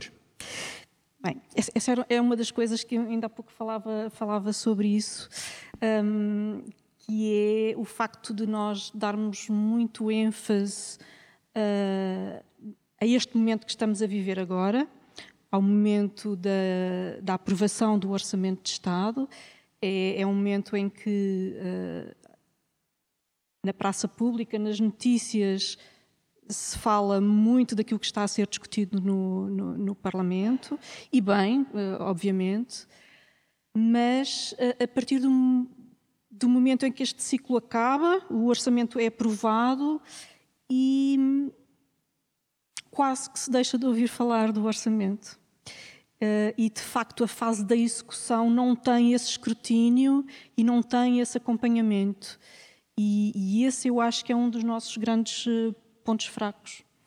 Porque, na verdade, uh, quando é aprovada uma lei do Orçamento de Estado, não são aprovados apenas os números e, enfim, as, as tabelas de distribuição dos valores e o orçamento de cada ministério, é aprovada uma lei que eh, em si já tem uma série de normas e de regras que balizam a forma como esse orçamento pode ser executado por, depois por cada um daqueles organismos que, que lá está dentro. Um, e depois ainda há uma, um decreto-lei de execução orçamental, que por norma é aprovado uns meses, uns meses depois, alguns anos, muitos meses depois. uh, e, e que, e que, também acrescenta mais algumas, algumas normas e mais algumas regras à execução do Orçamento de Estado. E, e, e são essas normas e essas regras que muitas vezes dificultam um, a execução depois por parte de, de, das entidades. Aquela que é mais conhecida é de facto o caso das cativações, que a própria lei do Orçamento de Estado define logo a priori um, um, um volume de de cativações a serem feitas no, no, orçamento, que no fundo não é mais do que dizer, ok, vocês têm 504 milhões uh, de euros para, um, orçamentados para 2023, mas depois, no orçamento de cada um dos organismos e de cada uma das entidades, há uma parte desse montante que uh, fica cativo, fica congelado e, e, as entidades não podem efetivamente uh, usá-lo em despesa. E, e isso principalmente em organismos que têm uma atividade pouco homogénea ao longo do ano. Um, e aqui estou a falar, um, é inevitável eu falar da minha experiência, um teatro não tem uma, não é uma direção geral. Um, bem, hoje em dia mesmo as direções gerais, dificilmente há alguma que, seja, que tenha uma atividade absolutamente linear uh, uh, ao longo do ano. Uh, mas de facto temos picos de, de, de, de trabalho e, e, picos de atividade. Um, e ao termos valores cativados, é, é, muito difícil fazer esse planeamento, porque na verdade não sabemos se eles se nos vão autorizar ou não a utilização daqueles valores. E, portanto, construímos um orçamento com base num determinado montante, mas na prática, depois, quando queremos operacionalizar aquilo que prevemos, um, não se pode operacionalizar tudo. E isso cria. E esta, e esta é uma das medidas, é uma das normas que, que, resulta da lei e do decreto-lei de execução orçamental, mas há muito, muitas outras. O que é que são indemnizações compensatórias? Bem, as indemnizações compensatórias, no fundo, é, é aquilo que eu falava há pouco.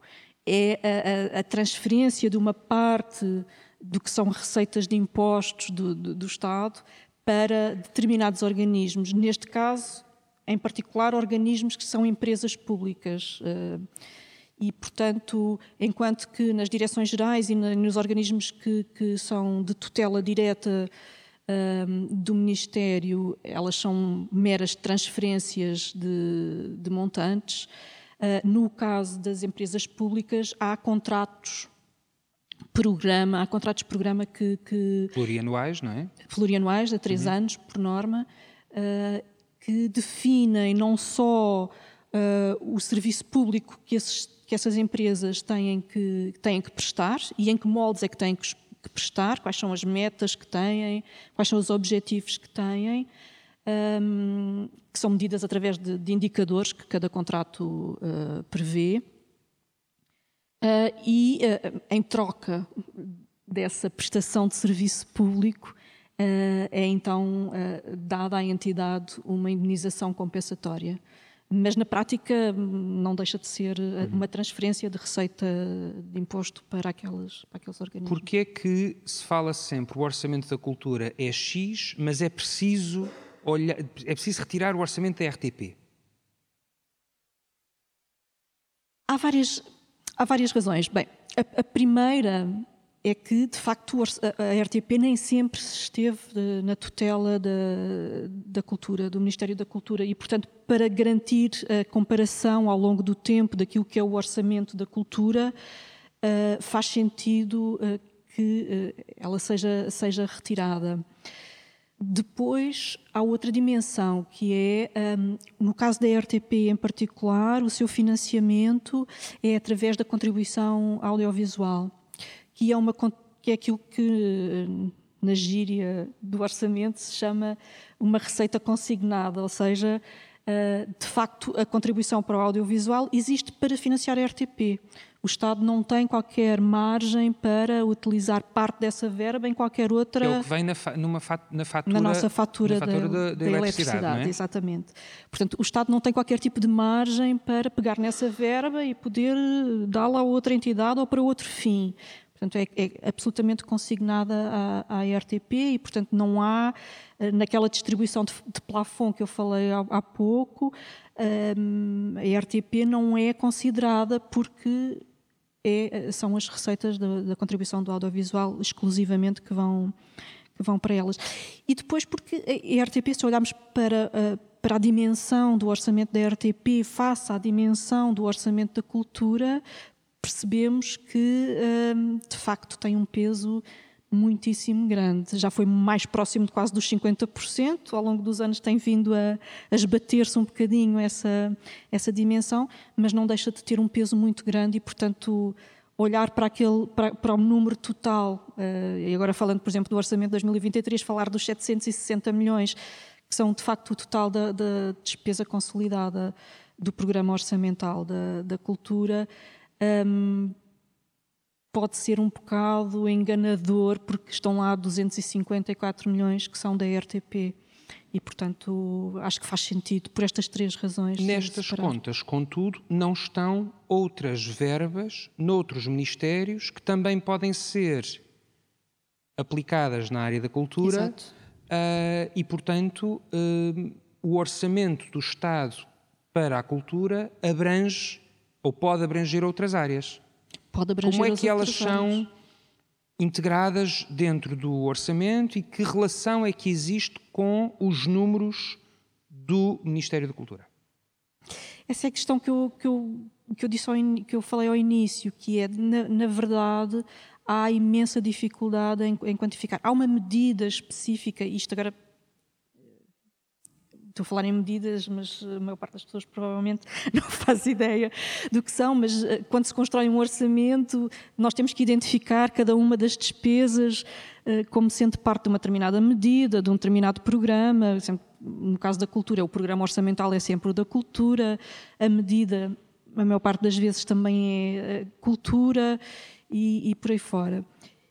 Essa medida pode ser também usada noutros ministérios e, portanto, talvez a forma que nós tivéssemos de nos aproximar mais do valor seria uh, ir buscar tudo o que está orçamentado naquela medida. Mas, na verdade, há uma certa indisciplina quando se, das, dos organismos quando carregam o orçamento. e, e nem todos têm o cuidado um, de efetivamente separar por medidas cada uma das, das despesas, porque isso vai multiplicar as linhas do orçamento que tem que se, que tem que se carregar.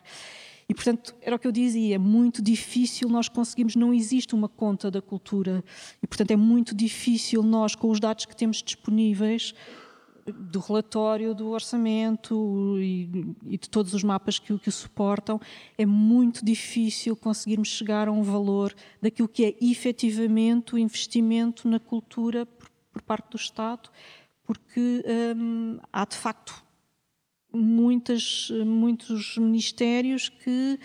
Uh, eu dei o exemplo do, do, do Instituto Camões, mas replica-se em vários ministérios algumas iniciativas que têm com caráter uh, cultural, mas que é difícil uh, ir buscar esses valores e somá-los numa, numa só conta.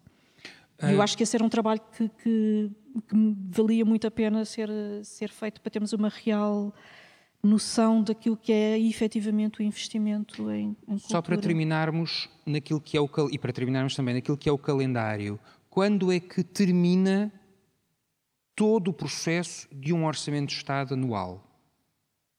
Depois da libertação, de, portanto, depois de, de, de, de, se carregar na DGO, depois de ele ser apresentado, depois de ele ser, serem feitas alterações na especialidade, depois de ser, ser promulgado, depois de ele começar a ser executado, depois de existirem as cativações, quando é que se parte para o ano a seguir realmente?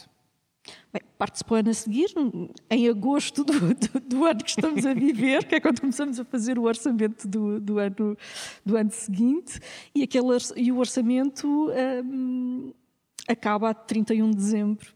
Portanto, temos sempre este grande drama, que é o, que é o drama daquilo que é, que é, que é o, o, orçamento, o orçamento de Estado, que aquilo que não conseguirmos gastar num determinado ano, pelas mais variadíssimas eh, razões, seja receitas de impostos, seja as receitas próprias que se conseguiram angariar com muito custo às vezes, um, no dia 31 de dezembro uh, fecha-se fecha o ciclo. E não acumulam para o ano a seguir.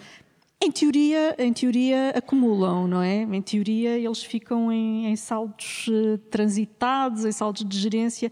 Na prática perdem-se porque para se poderem utilizar no ano seguinte uh, é preciso uma autorização das finanças para poder ser utilizada em despesa que acho que nestes anos todos uh, vi uma vez uma, uma situação de autorização do, de, um, de um saldo do, ano anterior, portanto não, não, é, não é prática ser, ser autorizado. Portanto, se eu conseguir vender muitos bilhetes no dia 31 de dezembro, é, é bastante Vou ficar com muita pena porque, porque não vai servir para nada. Não, mentira, vai servir para o déficit. Não, isso aí vai, vai estou a contribuir para, para a melhoria do déficit só. Muito bem. Um, obrigado, Sónia. Obrigada eu pelo Espero convite. que uh, a, a, partir de agora seja tão muito mais fácil podermos ler um Vou orçamento. Vai ser certamente. Bom, Vai obrigado. Ser. Obrigada. Um, vamos então para a terceira e última parte deste, desta sessão.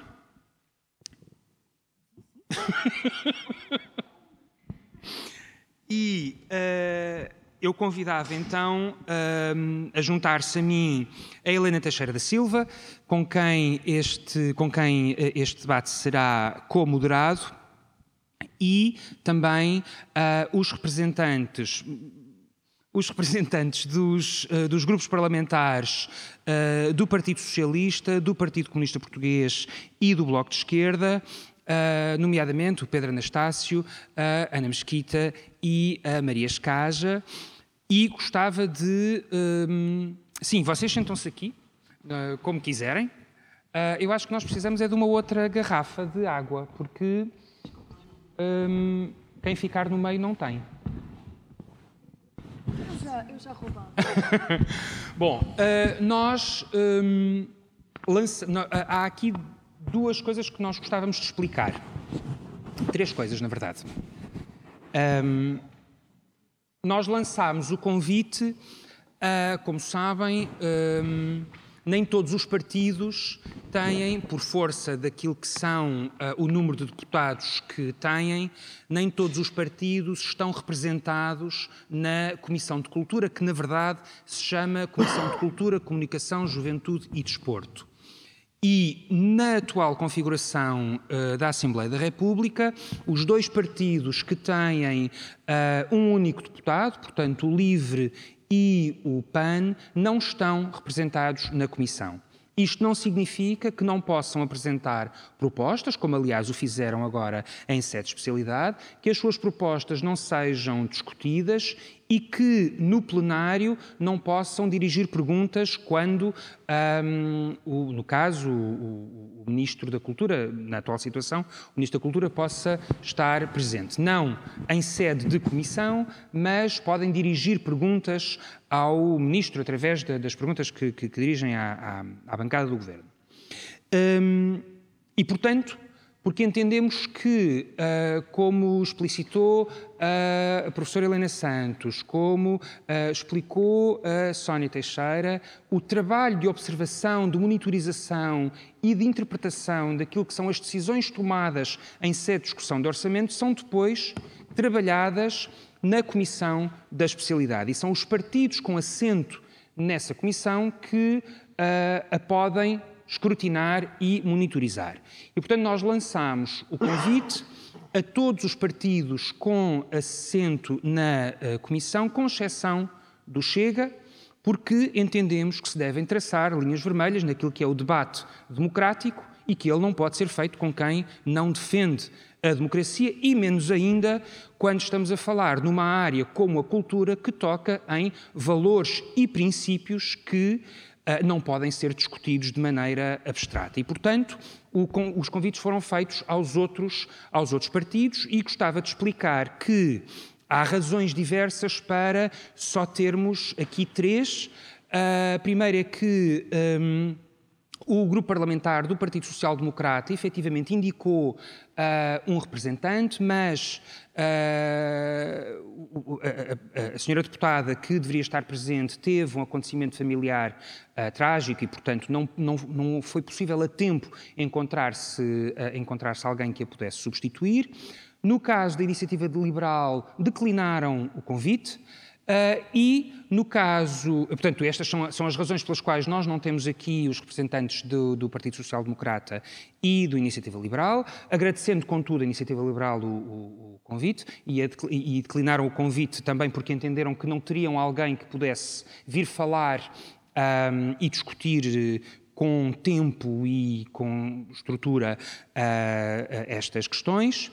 Situação contrária a dos três partidos que se fizeram representar e que se fizeram representar também de maneira diferente, dois deles porque uh, têm uma representação parlamentar mais pequena e, portanto, um, não enfim, o, o, o, tempo que existe para as diferentes solicitações dos diferentes deputados não chega efetivamente para as encomendas e, portanto, um, o grupo parlamentar do Partido Comunista Português um, enviou uma, uma, representante que, na verdade, uh, é das que mais sabe sobre uh, cultura, porque foi, uh, pertenceu à Comissão de Cultura nas, nas duas composições anteriores, portanto, nas, nas duas, nas duas sessões legislativas nas suas legislaturas, exatamente. Eu próprio tenho que fazer um contexto. da, portanto, que Ana Mesquita, a quem eu agradeço a, a, a presença, a, arqueóloga um, que integrou a lista do Partido Comunista Português pelo Distrito do Porto, pelo Círculo do Porto e que foi, portanto, deputada nas anteriores duas legislaturas. A mesma situação com o Bloco de Esquerda, que também tem uma representação parlamentar mais pequena e que, portanto, uh, os, não, não, foi possível encontrar uh, dentro das duas deputadas que tem, aliás, como, como o PCP, um, que, uh, portanto, não foi possível encontrar quem os, pudesse, quem os pudesse representar. As duas deputadas quer do, do, PCP, quer do Bloco de Esquerda, que confirmaram a presença. Eu sei, mas tenho que explicar estas coisas. Um, e, e, portanto, uh, quem representa o Bloco é a deputada municipal Maria Escaja, a quem eu agradeço também a presença e que é produtora uh, discográfica. E, em representação do grupo parlamentar do PS, temos o Pedro Anastácio, que é uh, deputado com assento na Comissão de Orçamento e Finanças, que é uma comissão, entre outras, entre outras uh, comissões, mas que um, é, é uma comissão com particular relevância porque as audições aos, uh, às, às, tutelas, aos ministros, em sede de discussão de orçamento, são audições conjuntas. E, portanto, no caso, foi uma audição ao Ministro da Cultura e, portanto, uma audição da Comissão, não é Ministro da Cultura, uma audição da Comissão de Cultura e da Comissão de Orçamento e Finanças. E, portanto, é isso que justifica estas três uh, representações, que eu, que eu agradeço muito, e uh, também o tempo que esperaram para, para agora subirem. Uh, comigo está a Helena Teixeira da Silva, nós vamos trocar porque é mais simpático estar aqui. Sim. Que um, é jornalista, foi até há pouco tempo editora de cultura do Jornal de Notícias, é autora também de uh, livros sobre Uh, nomeadamente uma biografia sobre o trabalho político uh, do vereador Paulo Cunha Silva, Uh, e que, uh, que eu convidei para uh, moderar um, esta, esta conversa. e, portanto, a aprovação do orçamento na passada sexta-feira, na especialidade, decorreu depois de um mês, sensivelmente um mês, em que os diferentes partidos apresentaram 101 propostas de alteração na especialidade ao orçamento apresentado em outubro. Dessas 101 propostas, nem todas são da área da cultura, porque, como expliquei, a Comissão tem outras áreas, portanto, há medidas que foram apresentadas na área do desporto, na área da juventude, uh, e algumas delas são uh, medidas que puderam depois ou ser aglutinadas ou diferentes partidos apresentaram, as apresentaram medidas para as mesmas áreas ou da mesma forma. Portanto, quando nós falamos em 101 medidas, é um número que depois tem que ser analisado com mais detalhe para se perceber exatamente de que é que se está a falar. Dessas 101, digamos assim, foram aprovadas 5.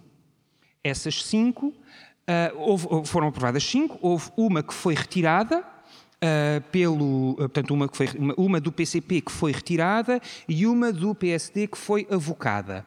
As cinco que foram aprovadas são duas do PSD, duas do LIVRE e uma do PAN. De todos os partidos, com exceção do PS, de, com exceção do PS que naturalmente não apresentou propostas uh, de alteração, o outro partido que também não apresentou propostas de alteração foi o Iniciativa Liberal e, uh, de forma decrescente, o PSD apresentou uh, eh, 46, o Chega apresentou 42, o, o PCP apresentou 16, o Bloco apresentou 6, segundo os dados da Assembleia. 20, pronto, 22. E o, o Bloco apresentou seis, o Livro apresentou sete e, uh, e assim ficamos. Pronto. Portanto, um, perante isto, vamos começar a conversar. Helena. Olá, boa noite. Eu, eu posso transgredir aqui um bocadinho? Absolutamente, sim. Então, professora Helena, gostei muito de ouvir, tenho que dizer isto, porque, porque parece de repente uma coisa muito simples e, e eu acho que é absolutamente fundamental que se perceba isso. Uh, e queria transgredir uma segunda vez para perguntar à Sónia em que fase do ano é que são anunciadas as cativações?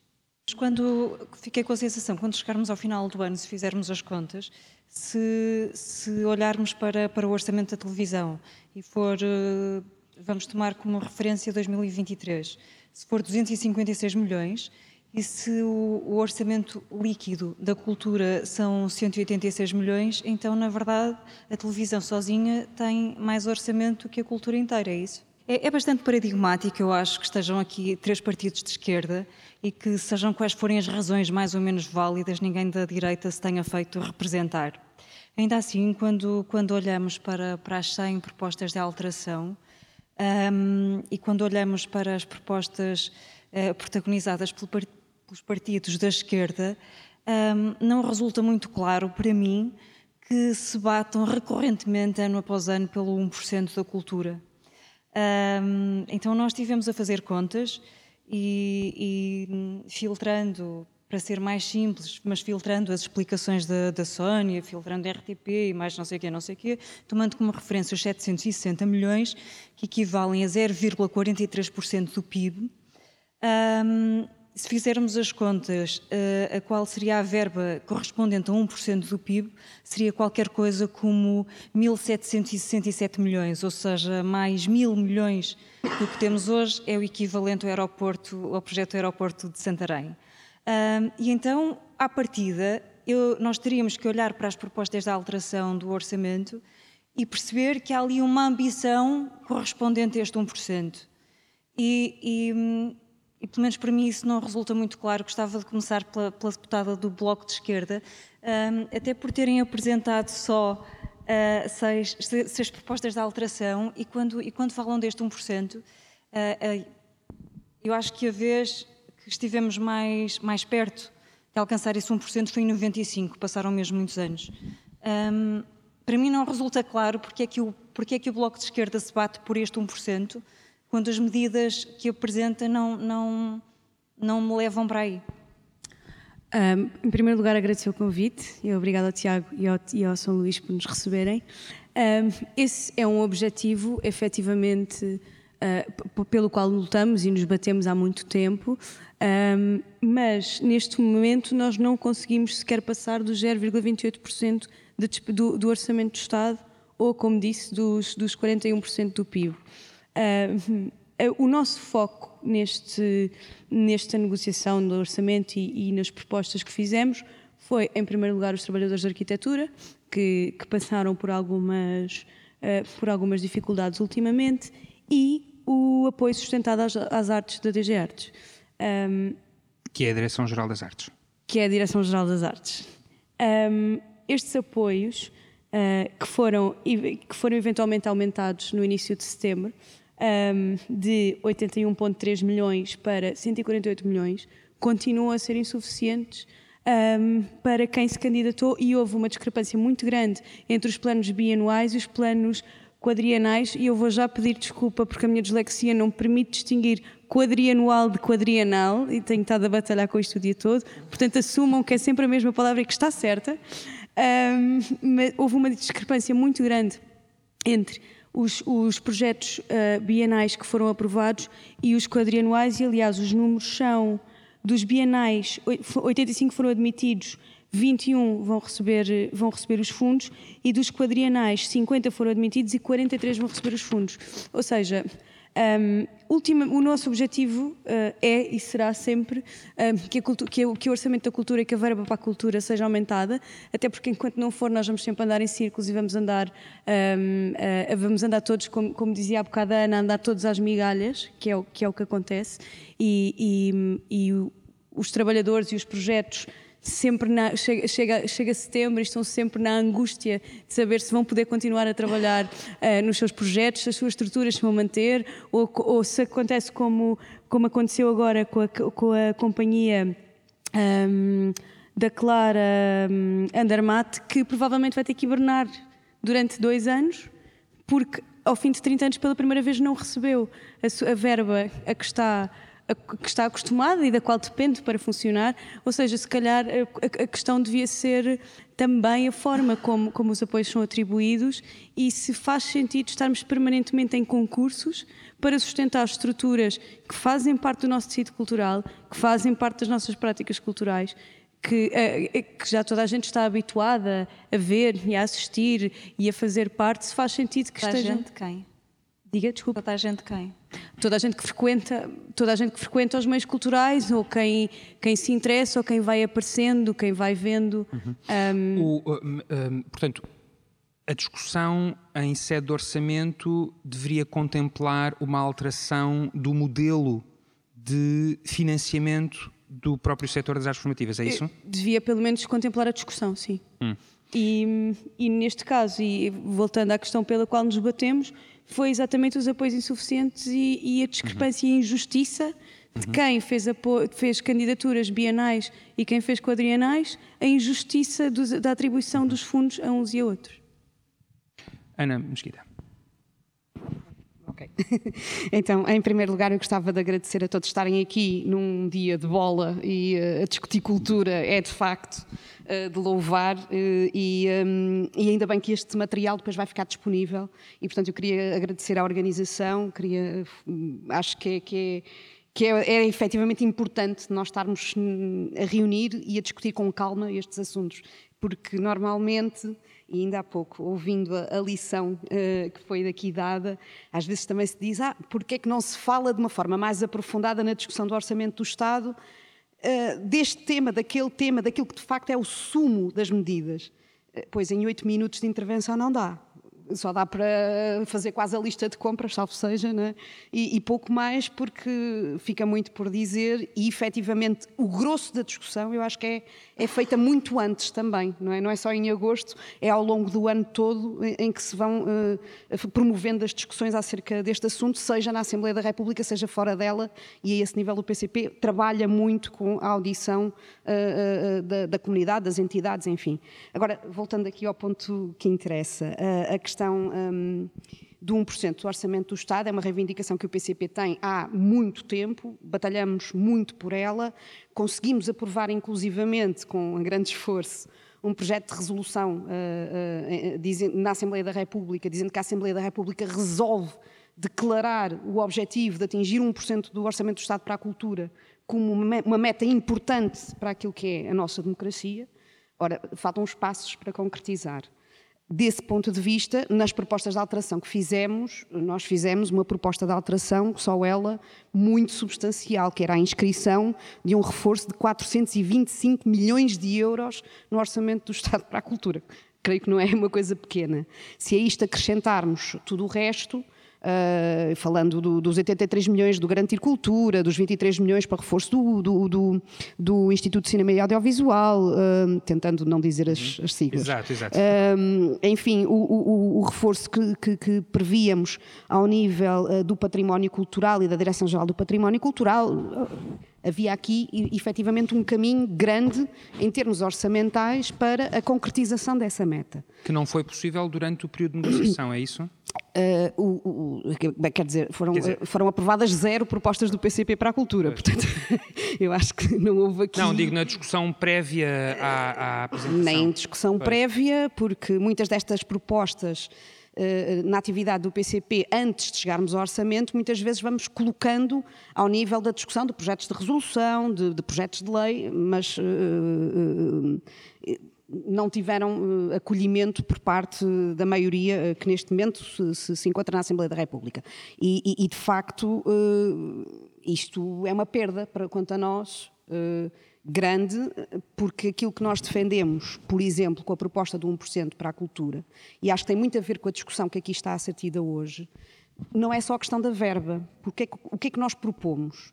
É que haja aqui uma abertura de uma discussão sobre um plano para o desenvolvimento das artes e da cultura no nosso país, em que haja aqui um objetivo, eh, de facto, de construirmos um serviço público que garanta uma coisa que para nós é muito importante, e se falou se calhar pouco, é da cultura como um direito para todos, em todos os pontos do território nacional. Mas não acham que podem promover essa discussão em qualquer altura do ano, independentemente da discussão do Orçamento de Estado? Não, elas estão, estão interligadas, não, é? não há uma sem outra. Nós também sabemos que não há omeletes sem ovos. Não é? Uh, uh, nós não desistimos de a fazer a, a todo o tempo que consideramos que temos a oportunidade para o fazer. E, portanto, se temos a oportunidade de, a certa altura, ter um projeto de resolução que declara esta importância, fazemos, está inscrito então depois tentamos cobrar no orçamento, fazendo propostas para que ele se concretize. Agora, depois, entretanto, cada um terá de assumir as votações que faz, no sentido de promover ou não promover esse objetivo que já está inscrito como uh, algo de valor para a Assembleia da República. Pedro. Sobre as votações. Para de eu ser eu a falar. Sim, tens é que falar para o microfone. estava a dizer como isto é para assumir as responsabilidades sobre as votações das propostas, achei que deveria ser a hora em que era o Partido Socialista a falar. Um, e primeiro dizer-vos aqui uma coisa sobre cativações também. As cativações constam da proposta de lei logo do orçamento quando está à partida, são daquelas primeiras normas que lá vêm e também se relacionam com o facto de uh, um orçamento defende, depende daquela que é a receita que é arrecadada em impostos e a mesma também vai, vai tendo variação ao longo desse período anual. Naturalmente, como o país umas com mais, maiores oscilações do que outras, mas existem as oscilações. E importa também ter mecanismos adequados para conseguir uh, ter este tipo de gestão. Mas ainda bem que se está a fazer este, este exercício crítico sobre os instrumentos de, de gestão orçamental uh, para que sejamos mais atentos a eles. E gostei muito de ouvir a intervenção que aqui trouxe, porque uma reflexão que fez sobre cultura, na verdade, é um problema que o país está a ter e que não é na cultura, é nas diferentes áreas. E prende-se com esse exercício de mediatização, de crescimento de verbas, de etc. Isto é recorrente e nós, muitas das vezes, inclusivamente enquanto deputado, um, não temos esse acesso à informação que nos permita perceber ao certo qual é que é o utilização que está a ser feita. Dou um exemplo aqui de uma outra área, mas, por exemplo, na análise do Ministério da Justiça, eu estava a tentar perceber o que, é que era na reinserção prisional, o que, é que era investimento na reinserção propriamente dita, não em prisões no chapéu. Ou seja, estava lá tudo, dentro do mesmo valor, e eu queria perceber qual é que era o valor afeto a esta realidade. E não consegui perceber. E nem consegui também obter essa resposta. Ou seja, e há uma tendência transversal na sociedade de não procurar ir ir ao fundo dessa discussão e acabamos por dizer qual é que é o crescimento percentual dessa despesa e não vamos escrutinando muito uh, esses depois os, os, instrumentos propriamente ditos e as verbas que recebem. Assim como também existe uma cultura no país, uma cultura política que procura resolver todos aqueles que são os problemas do país naquele momento do orçamento de Estado, quando aquilo se trata de um, um instrumento de previsão de receitas e de despesas. E é assim que deve ser enquadrado e deve ser também enquadrado nesta dimensão naquelas que são as das propostas de alteração. Eu, por exemplo, tenho sentido, na, só falámos aqui do caso da cultura, mas quer dizer, vai em crescimento recorde o número de apresentação de propostas de alteração ao orçamento. Já estão em cerca de 1.800 propostas no conjunto das áreas. E isto vai sempre crescendo. E debatidas acho... sem nenhuma espécie de tempo ou preparação ou capacidade, em muitos casos, de análise comparativa, não é? Completamente, nem, quer dizer, um, completamente, e às vezes é feito exercícios, aqui a proposta que foi referida pelo Partido Comunista Português, estes 400 e tal milhões que falaram. Eu não sei se em algum momento foi dito onde é que se ia a receita então, onde é que estavam Na os proposta 486. Por acaso está. Está? Está. Ok. Uh, mas não é comum, não é comum nós fazermos, uh, nem os partidos têm meios para o fazer, por recurso à própria UTAU, que não consegue analisar o conjunto das propostas e fazer uh, esses exercícios. A UTAU é a Unidade Técnica Unidade de Técnica de Apoio à Execução Orçamental, ou seja, o que é que acontece no fundo? A UTAU permite dar meios, instrumentos e ferramentas de avaliação do impacto financeiro propriamente dito dessas propostas. Mas imaginem, com 1.800 propostas, se os partidos não podem fazer para todas as suas, têm um número uh, pedirem para todas, quer dizer, é um trabalho impraticável uh, da parte da, parte da, da UTAU. E hum, este problema existe, efetivamente, uma expectativa de se resolver tudo uh, no orçamento do orçamento do Estado e também de mostrar aos portugueses que apresentamos o maior número de propostas e que o maior número de propostas traduz naturalmente o nosso maior compromisso com determinada área e o menor compromisso dos partidos dos outros, dos outros partidos com determinada área. Mas nós, na verdade, por exemplo, na cultura até fizemos um, uh, voltando àquelas coisas gordas que aqui trouxe, nós até fizemos uma avaliação positiva desse orçamento face àqueles que eram os números gerais que eram apresentados, nomeadamente o crescimento da dotação, o crescimento do apoio uh, da dotação ao apoio às artes muito significativo uh, naquele, no, na modalidade dos quadrienais, ou seja, uh, e aqui também era algo que eu percebia que pensava que ia ser consensual e não foi nada consensual, pelo contrário, foi uh, bastante criticado por, por, vários, por vários partidos. E o objetivo até era, com este reforço no quadrienal, era mais dar um estímulo à institucionalização, no fundo, que é dar maiores uh, condições de previsibilidade, proteção dos próprios contratos de trabalho para essas uh, instituições poderem ir, uh, se poderem ir programando a sua atividade. Uh, E eu até acho, por acaso, se nós quisermos atribuir os apoios de forma diferente, ou seja, em relação a concursos e passarmos para outro modelo, não parece que seja uma proposta necessariamente de orçamento de Estado. Ou seja, acho que é uma proposta que nós vamos ter ao longo da legislatura mais momentos para discutir e para dizer então porque é que aquilo falhou ou não, porque é que aquele momento não é adequado. Então, então Pedro, deixa-me perguntar-lhe o seguinte. Uh, há sete anos que o PS é governo. Uh, portanto, há sete anos que apresenta orçamentos que são aprovados. Uhum. Quer dizer, houve um em que não foi, e portanto. Uh, pronto, uh, e portanto depois teve que ser mais tarde, mas uh, a verdade é que ano após ano aquilo que nós discutimos é efetivamente existem aumentos de verbas em determinadas áreas, nomeadamente aquelas que têm até uma presença mediática mais forte em detrimento de outras que eventualmente têm condições já de si complexas. Um aumento permanente dos apoios à criação uh, e, portanto, um combate muito grande de criação de condições na sociedade civil e no terceiro setor para cumprirem funções e papéis que não cabem e bem ao Estado, porque o Estado não tem, um, o nosso Estado, a nossa, nossa Constituição não tem gosto e, portanto, não, não é determinista nesse, nesse aspecto. Uh, e muitas vezes o debate que é feito, e é aí que vão, que vão é nesse sentido que vão muitas das medidas que foram apresentadas um, pelo PCP, pelo, pelo Bloco, sobretudo, um, de reforço das condições de trabalho dos serviços que prestam efetivamente um, uma. No fundo, cumprem a missão do Estado, não é? Como é que em sete anos continuamos a discutir uh, quais é que devem ser as prioridades e qual, qual é que deve ser o peso do apoio à criação e quando é que será suficiente e, onde, e quando é que começa a pesar sobre, no fundo, as dificuldades que Uh, os próprios organismos têm, os organismos tutelados, as instituições, as, as, direções gerais, enfim, para poderem, para poderem trabalhar. Quando, quando, é que se encontra aqui um equilíbrio, se não em sede de orçamento, que tem que efetivamente ser uma questão estratégica e não flutuante? Por exemplo, há pouco estava, estava aqui a conversar com a Sónia um, e também falei um bocadinho com a Helena, com a professora Helena, que disse, dissemos, houve aqui reflexões que me pareceram importantes. Por exemplo, a ideia de não termos uma visão de cultura dependente dos ciclos políticos no país. E a verdade é que ela se verificou, ou seja, quando governou a direita, o orçamento sofreu quebras significativas, foi relegada para um papel de segundo plano, e quando governa eh, a esquerda, em particular o Partido Socialista, tem existido um papel de valorização uh, desse ponto de vista. E parece-me uma ideia poderia ser importante lançarmos para a reflexão, seria, por exemplo, a nível da parte até do património, uh, todo aquele que é investimento em museus, nós termos, à semelhança do que temos outras áreas da nossa vida pública, pensando uh, Forças Armadas, Defesa, existe uma lei de programação de quais é são os investimentos previstos para aí. E, e aí são estabelecidos esses objetivos e vai estabelecendo uh, quanto Uh, em que, em que, quando intervir e com que verba, não é? Podíamos, se calhar, replicar semelhante ideia para um exercício, uh, o exercício da programação cultural, ou seja, das intervenções a fazer no respectivo, no respectivo património.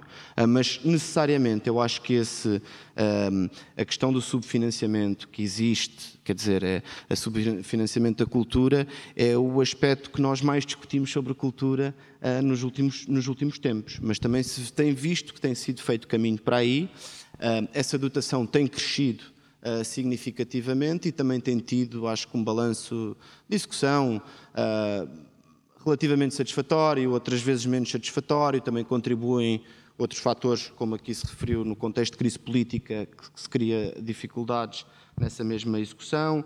Um, problemas das próprias entidades, ou seja, do ponto de vista administrativo, burocrático, outro, também executar não é executar é um exercício complexo, um exercício difícil. Um, mas, ou seja, eu acho que podemos introduzir mais momentos além do Orçamento de Estado, mas analisado o Orçamento de Estado e o que eles revelam é esse reforço orçamental sucessivo desde que o PS tem estado a governar e desde o que, é que são os orçamentos da cultura, ou seja, o subfinanciamento foi aquele que foi o elefante na sala, foi assim que chamou uh, Pedro Adão e Silva no, no Orçamento de Estado de 2022. E o que o que procurou uh, fazer foi um reforço significativo e esse reforço vê-se duplicam os apoios no contexto Pedro, da programação desculpe quadrienal. interromper, mas um dos problemas da cultura, e, e, quando se fala, quando se chega a esta altura do ano do Orçamento de Estado e da verba para a cultura, um dos problemas não é precisamente estarmos sempre a falar por chavões. O subfinanciamento, o Pedro Adão e Silva introduziu o elefante na sala no outro dia. Um, era importante nós percebermos a partir de que momento é que a cultura deixa de ser subfinanciada e como o Pedro diz, que, que é com os governos da esquerda, e só há governos da esquerda no PS, uh, tirando a geringonça, que, que a cultura te, sofre uma. Um, que engorda um bocadinho, era importante que o PS conseguisse explicar isso. Qual é o momento a partir do qual a cultura deixa de ser subfinanciada e fica confortável? Era também importante Nós... que explicasse, aproveitando aqui a boleia, um, se, se o PS está tão confortável na vida que dá à cultura quando está no poder, porque é que tanto o PSD como o LIVRE apresentaram uma proposta que não tem nada de inovador, porque, porque ela existe em vários países da Europa, que é atribuir aos miúdos até aos 18 anos, ou em outros países até aos 22, aos 25, consoante, uh, um cheque que eles podem gastar. Acho, achei curioso quando muitas, tem sido muitas vezes usado, nos últimos dias, o exemplo da Clara Andermatt. E está toda a gente imensamente chocada e, e porventura bem, porque a Clara Andermatt ficou fora dos apoios. Eu gostava de saber, se nós andássemos por aí, pelo país, a perguntar quem é a Clara Andermatt, se alguém sabe quem é. E, portanto, quando Pedro Adão e Silva, Ministro da Cultura, PS, diz que democratizar é um dos três eixos fundamentais do que ele espera que seja o seu mandato, é, era, era importante sabermos de que é que estamos a falar, porque senão isto bate sempre eh, no que disse a professora Helena.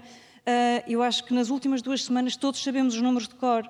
E também todos sabemos os chavões de cor, para voltar ao início da minha pergunta. Todos sabemos que mais do que duplicou não sei o quê, todos sabemos que, que o orçamento aumentou 23%, todos sabemos que o, o, sabemos todos, pai, 10, 10 frases de cor e 10 números de cor. Mas depois, isto traduz-se exatamente em quê? Uh, porque é que o PS, para, concretizar esta pergunta, uh, este Orçamento de Estado aprovou muitos estudos e muito poucas medidas, no geral? Eh, eh, aprovaram-se imensos estudos e na cultura aprovou-se um estudo que eu acho um bocadinho surreal. Uh, aprovou-se um estudo para ver o que é que será o cartão mais cultura, mais cidadania.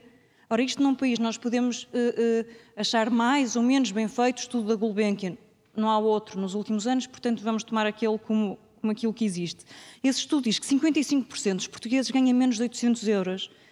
o que é que é preciso estudar para atribuir esse, esse cheque às pessoas até aos 18 anos. Depois parecemos o país das datas redondas, não é? Se parecemos e somos, vamos decidir quando for os 50 anos de 25 de Abril, então aí talvez se ofereça o cheque. Vamos ficar aqui dois anos a estudar se as pessoas precisam ou não desse cheque.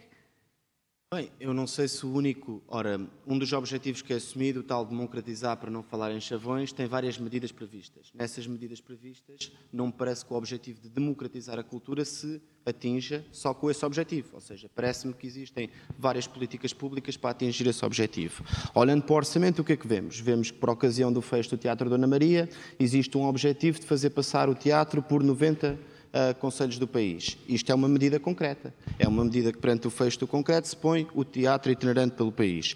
O que é que isto faz? Preenche o objetivo de, responde ao objetivo de democratização da cultura, no sentido em que leva uh, pelo país onde não existe acesso Uh, que a geografia, quer dizer, a geografia também nos condena, não é? Uh, não existe muito acesso, essa fruição cultural está-se a levar, está-se a criar públicos com levar o Teatro Dona Maria para esse país, por, por país fora.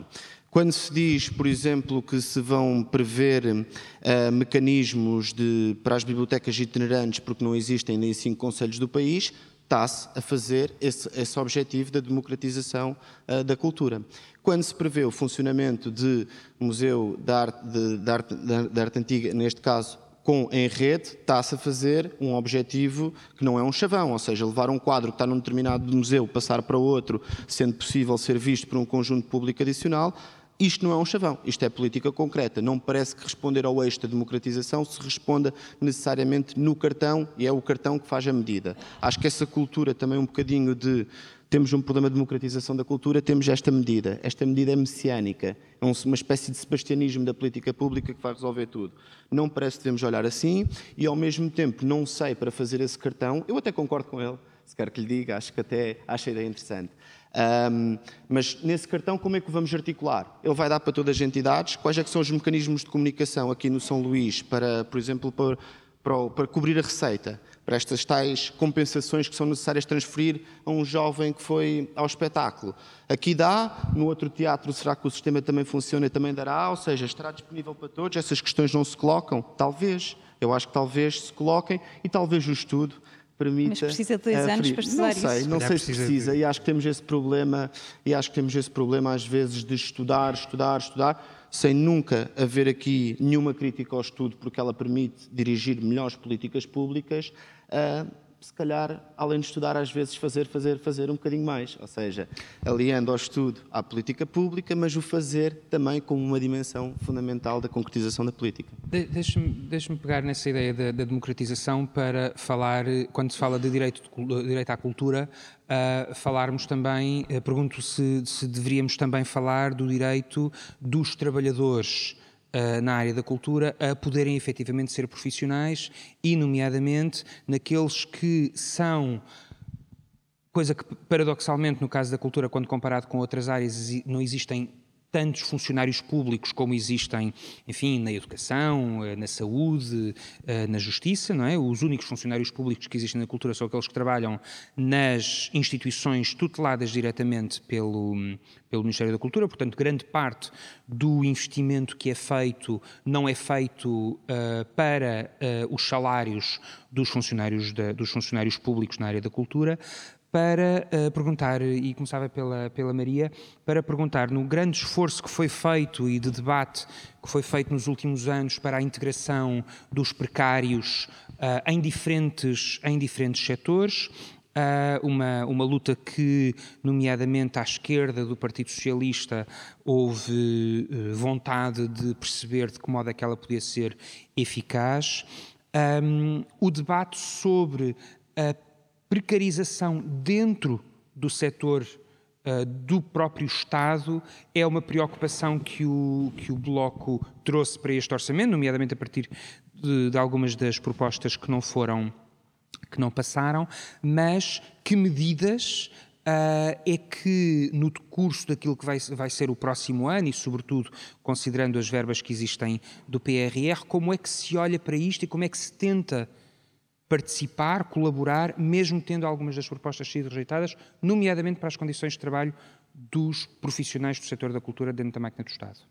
Um, a verdade é que deram-se alguns passos no, no, um, em relação à precariedade no setor da cultura, nomeadamente o Estatuto do Trabalhador da Cultura, um, mas acreditar. Uh, esta discussão, ou seja, nós estamos a falar de de criar, ou seja, a pergunta que me, me fizeste foi: estamos a, a, criar novas estruturas para que trabalhadores da cultura estejam inseridos numa, num contexto de função pública.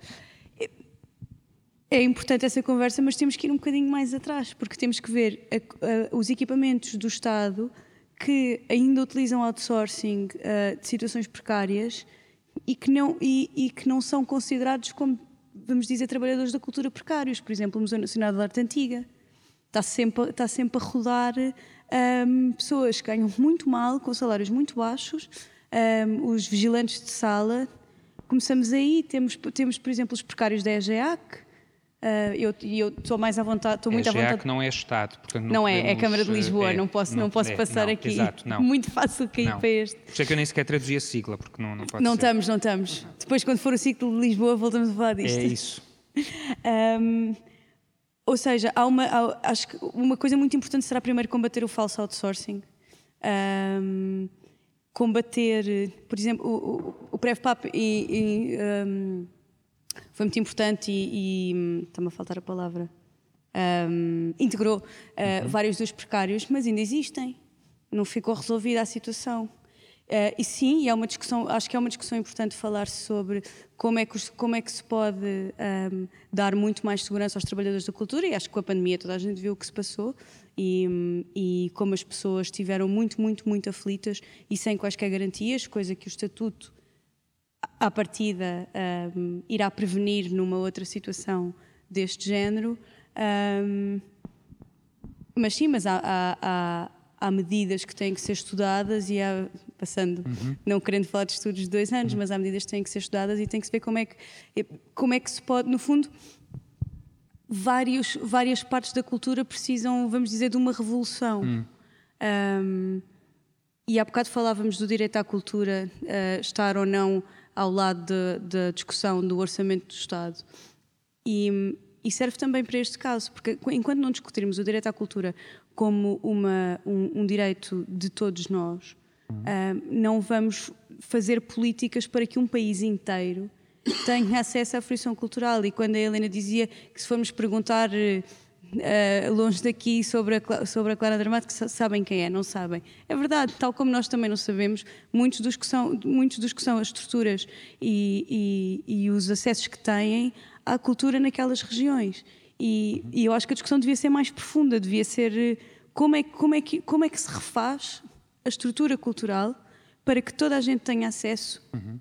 a, a, a, à fruição e para que as pessoas que querem trabalhar nela e que podem trabalhar nela tenham acesso a boas condições laborais e a uma vida minimamente estável e não, como falávamos há bocado, com cursos, toda a gente sempre com a corda na garganta, será que agora vou ter financiamento, será que não vou? Só, só, voltar atrás um bocadinho à pergunta do Tiago sobre eh, só, só, só fazer um acrescento um bocadinho à pergunta. Um, eh, vocês trouxeram de facto esta questão um, até para a praça pública, independentemente do momento do orçamento de Estado nomeadamente com duas instituições do Porto, a Casa da Música e Serralves, e, e, e vocês também.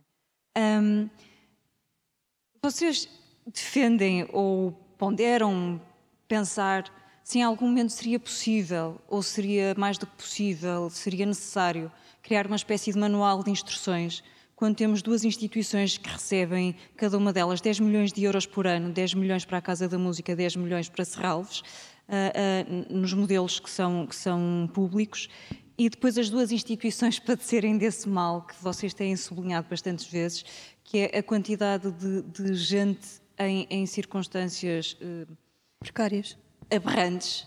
Uh, devia, devia haver uma espécie de um manual de instruções ou uma lei ou o que for que tornasse isso absolutamente incompatível. Ou seja, não é possível a Casa da Música receber 10 milhões de euros por ano e simultaneamente ter uh, nem que fosse só uma pessoa numa circunstância dessas? É possível é, vocês é, é, A Helena fez uma pergunta e deu a resposta e terminou com a resposta que eu daria exatamente. Um, devia ser expressamente proibido que estruturas que empregam pessoas em condições precárias e em condições, não vou dizer subhumanas, mas as situações de Serralves e da Casa da Música foram chocantes, efetivamente, recebessem milhões e que fossem milhares de euros de apoio do Estado. Ah, tem que haver um, um, um, uma cultura e de boas, um manual e uma cultura de boas práticas laborais da parte destas estruturas para que se possam candidatar e para que tenham direito a estes apoios. Um, se não, especialmente em estruturas maiores, como é a Casa da Música ou Serralves, torna-se muito fácil fugir e, e, temos situações como o início da pandemia em que ficou, ficou uma data de gente completamente desamparada absolutamente sem nada, sem qualquer garantia.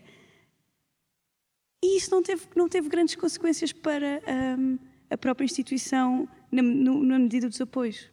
Ana, deixe-me deixe deixe perguntar, uh, partindo desta situação da precariedade dentro, do, dentro das instituições que são efetivamente braços armados de políticas estratégicas uh, e, e, e, responsáveis por fatias importantes do orçamento, para uh, tentar perceber de que modo é que, mesmo em sede de orçamento, uh, que deve de alguma maneira traduzir aquilo que é o trabalho do terreno ao longo do ano, como é que se alerta para, e se é efetivamente em sede de orçamento na área da cultura, que se devem discutir as condições nas quais os trabalhadores do setor da cultura na máquina do Estado, como é que eles podem, como é que eles podem ser defendidos? Considerando que o orçamento é sempre pensado para, uh, e não, não, nem sequer uh, pensado para a acessibilidade, a oferta, portanto, a criação e, no fundo, uh, sem, nenhuma, sem nenhum problema em, que, em assumir como, como princípios orientadores a democratização, a acessibilidade, a descentralização. Como é que se trabalham estas dimensões que não, que não se extinguem não é? no, no, em sede de orçamento? Bom, hum, eu diria que isto vai muito mais além do, orçamento. Até por uma questão que eu acho que não foi aqui detalhada, que é assim, o, o trabalho, uh, os vínculos precários são ilegais. Existe, existem leis que determinam a ilegalidade dos vínculos precários. Ora, qual é o problema? E no caso de Serralves e no caso da Casa da Música, o problema, muito em concreto, prendeu-se, por um lado, com aquilo que é a matéria da ação inspectiva da Autoridade para as Condições de Trabalho. E depois a forma como aquilo que foi feito no acompanhamento destes casos chegou à barra do tribunal, com os pareceres da forma como chegou. É? E isto também determina o resultado das ações perante casos de ilegalidade. Temos outro problema, que é nos casos em que a ilegalidade uh, uh, um, se, se, verifica em organismos do Estado diretamente, em que aí já não é a ACT a fazer a intervenção, mas uh, outros organismos têm essa, essa competência de, de fiscalização. E, portanto, isto depois vai bater sempre não é só a questão da lei, é como é que se faz o cumprimento da lei. E aí já vamos estar dependentes de opções políticas e da forma como o governo também orienta os seus organismos para o cumprimento ou não, dando-lhes meios ou não, para que isto seja uma realidade. E, portanto, eh, eh, não é claramente apenas isso uma questão orçamental. Nós até podemos determinar eh, num orçamento do Estado que vai haver, sei lá, como houve uh, uh, o estudo para um novo estatuto, etc. e tal, e para, para abordar questões laborais, mas isto vai muito mais além uh, dessa situação e vai com matérias muito práticas ao nível da fiscalização dos vínculos precários e vai também por outro nível, do orçamento do Estado esse, que é a questão, o, o que é que empurra as entidades públicas, mais do que até do que as privadas, para recorrerem a vínculos precários? Porquê? Mas qual é a necessidade? Porquê? É fácil, porque a maior parte estão entaladas, até às orelhas, não têm dinheiro para funcionar. E depois arranjam sub subterfúgios uh, uh, que se alicerçam das mais variadas formas de exploração dos trabalhadores, entre elas os vínculos precários, que se vão prolongando até que 20 anos depois aparece um PREVPAP, um programa de regularização extraordinária de vínculos precários na administração pública, ou outro programa qualquer desse calibre, que depois vamos a ver espremido não vai integrar todos os trabalhadores, os trabalhadores que tiveram 20 anos com vínculos precários. E muitos deles. Será só para os que entram, E muitos é? deles, por exemplo, na área da ciência, isso foi mais do que evidente, ficaram imensos de fora. Imensos, imensos, imensos. E, portanto, uh, uh, vamos voltar ao mesmo. Há aqui uma questão que tem de ser uma clara orientação e uma opção política por parte dos governos a dizerem: não, senhora, isto é para acabar. Não há cá trabalho precário para ninguém. E vamos dar o exemplo. Isso não acontece. E, portanto, eh, eu queria, queria só ainda a, referir aqui uma coisa, porque eu acho que a questão do orçamento, agora estamos a falar de, da questão dos direitos dos trabalhadores, e muito bem, eu acho que esta é uma matéria absolutamente prioritária, porque sem trabalhadores não há cultura, e acho que nos falta encarar no nosso país a cultura como sendo trabalho. Não é um passatempo, um hobby, uma coisa qualquer. Cultura é trabalho, o trabalho tem de ter direitos e, portanto, os direitos dos trabalhadores da cultura têm de ser absolutamente respeitados, a, a par da necessidade da evolução dos salários e tudo mais. Um, mas eu acho que nós temos de voltar à questão do orçamento, porque ainda falta explicar um bocadinho o que é que é este orçamento deste ano e os valores que foram agora tão badalados de, de aumento, porque eu acho que tem muita coisa que, que se lhe então, diga em força. relação a isso. Posso? Com certeza. Ah, ok. Uh, então, um, epá, aquilo que, que, veio a público uh, sobre o total do orçamentado para 2023, uh, a nível da, da, da, da despesa consolidada, eram 760,3 milhões de euros. O que estava orçamentado para 2022 era 619,4 milhões de euros. Mas temos de falar do que foi executado. É? E a previsão de execução, de acordo com, os documentos do Governo, andava na ordem dos, da estimativa era de 480,6 milhões. Ora, uma, uma discrepância de 138,8 milhões de euros. Mesmo considerando que possa ter havido um bocadinho, uma execução um bocadinho mais generosa, o facto é que, tradicionalmente, a execução de, de, das verbas do Ministério da Cultura é baixa. É uma coisa já, não é de agora, é baixa. Mas se nós fizermos a execução da mesma ordem de grandeza que foi verificada em 2022, o que temos é um corte no orçamento em relação ao orçamentado para o ano passado. E não assim, um aumento tão, tão, tão generoso. Se a isto, de facto, uh, fizermos uh, a adequação e a distribuição das verbas do PRR, porque o PRR não se executa todo no próprio ano, portanto, há regras que, que, que, ditam a forma como, como, eles, como as, as, as, verbas uh, de, que vêm de fundos europeus são uh, também executadas. Se a isto acrescentarmos a inflação galopante que nós estamos a registar e, e, e o aumento de preços em todas as direções, se a isto acrescentarmos o, o, que ainda são os danos que vieram na cultura da, da, da, epidemia que foram brutais, eu acho que este orçamento não dá resposta então, efetiva àquilo que são as necessidades. porque eu estou ali a ver o Pedro nervoso. Pedro, como é que se, uh, sabendo que as condições e admitindo que as condições de previsão deste orçamento estão dependentes de um conjunto de fatores que nem este governo nem outro conseguem, obviamente, prever e admitindo mesmo margens de erro grandes, ainda assim, uh, como é que se pode, como é que se pode interpretar estes números, estas discrepâncias e estas, uh, e se não houvesse PRR, não é? Como é que sobrevivíamos? Provavelmente, enfim, nós sabemos que o PRR vem da crise pandémica, não é? Mas pronto, mas uh, como é que se priorizam estratégias e se definem objetivos e, sobretudo, como é que se trabalha para assegurar que esses objetivos são cumpridos de modo a que não estejamos perante uma oportunidade perdida, porque, como já percebemos, uh, não podemos, uh, com estes fundos, falhar, não é? Bem, eu só, por acaso não estava nervoso, mas achei curioso ver como com um orçamento que aumenta, nós conseguimos arranjar formas tão criativas para dizer que afinal existe um corte. Isto, desculpem, mas eu acho que é fazer a discussão num plano alternativo que é o plano que não existe. E isso também importa, nós conseguimos. Uma coisa é nós sermos exigentes com a execução e dizermos: olha, os senhores já executaram preveram isto, não executaram isto. Isto é um plano. Outro plano é dizer, fazer uma comparação do orçamento executado anterior para dizer que, afinal, em relação a este, mais outras coisas que se juntam, que se cortam. Não, não, não, é, não é verdade. Não é verdade e, e, e os números demonstram e são importantes. Ainda bem que os temos, não é? Ainda bem que os temos.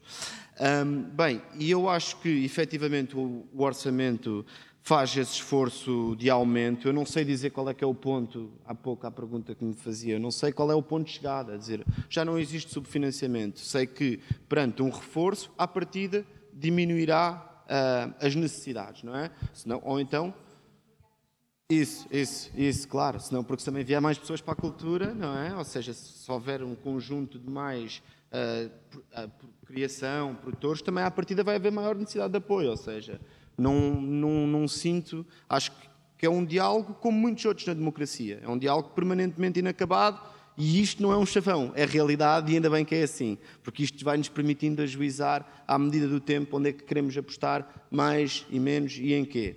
Uh, e pronto, a minha a nervosismo está a explicar esta parte. Primeira parte. Depois, um, depois, Mas ainda assim, Sim. mesmo com a esquerda junta a bater-se eventualmente de maneira, eventualmente com velocidades distintas, a bater-se pelas mesmas coisas e a querer que se altere, para utilizar uma expressão, um, já que a direita não está aqui, para utilizar uma expressão de um anterior secretário de Estado, para se proceder à alteração de um paradigma um, na cultura, um, mesmo com a esquerda toda junta a querer que as coisas mudem porque é que parece tão difícil numa área em que é consensual que as coisas têm que ser à altura do reconhecimento da sua importância, porque é que parece sempre tão difícil todos os anos? Bem, eu não, eu, o que eu sinto é que é difícil em todos os anos, com todas as áreas no país. Esta é a realidade que eu vejo. Ou seja, cada vez que vamos para um exercício orçamental, há dificuldades. Tens que aproximar vista... o. Desculpa. Há dificuldades do ponto de vista da saúde, da justiça, da educação. Se vocês forem ver, a única crítica que é transversal em cada momento do orçamento de Estado que temos no país é não chega. Este é o aspecto em que, este é o aspecto em que somos todos consensuais uh, no país sobre a, a, a análise cultura, dos orçamentos de mas Estado. Mas a cultura é a única que tem um zero à esquerda. não, quer dizer, nós aí também, por exemplo, aí também temos uma contenda sobre uh, ser a percentagem do PIB e nós agora temos estado a falar sempre de despesa discricionária, despesa discricionária, despesa discricionária. Pronto. um, É, é o chavão Não ouvimos, Ana.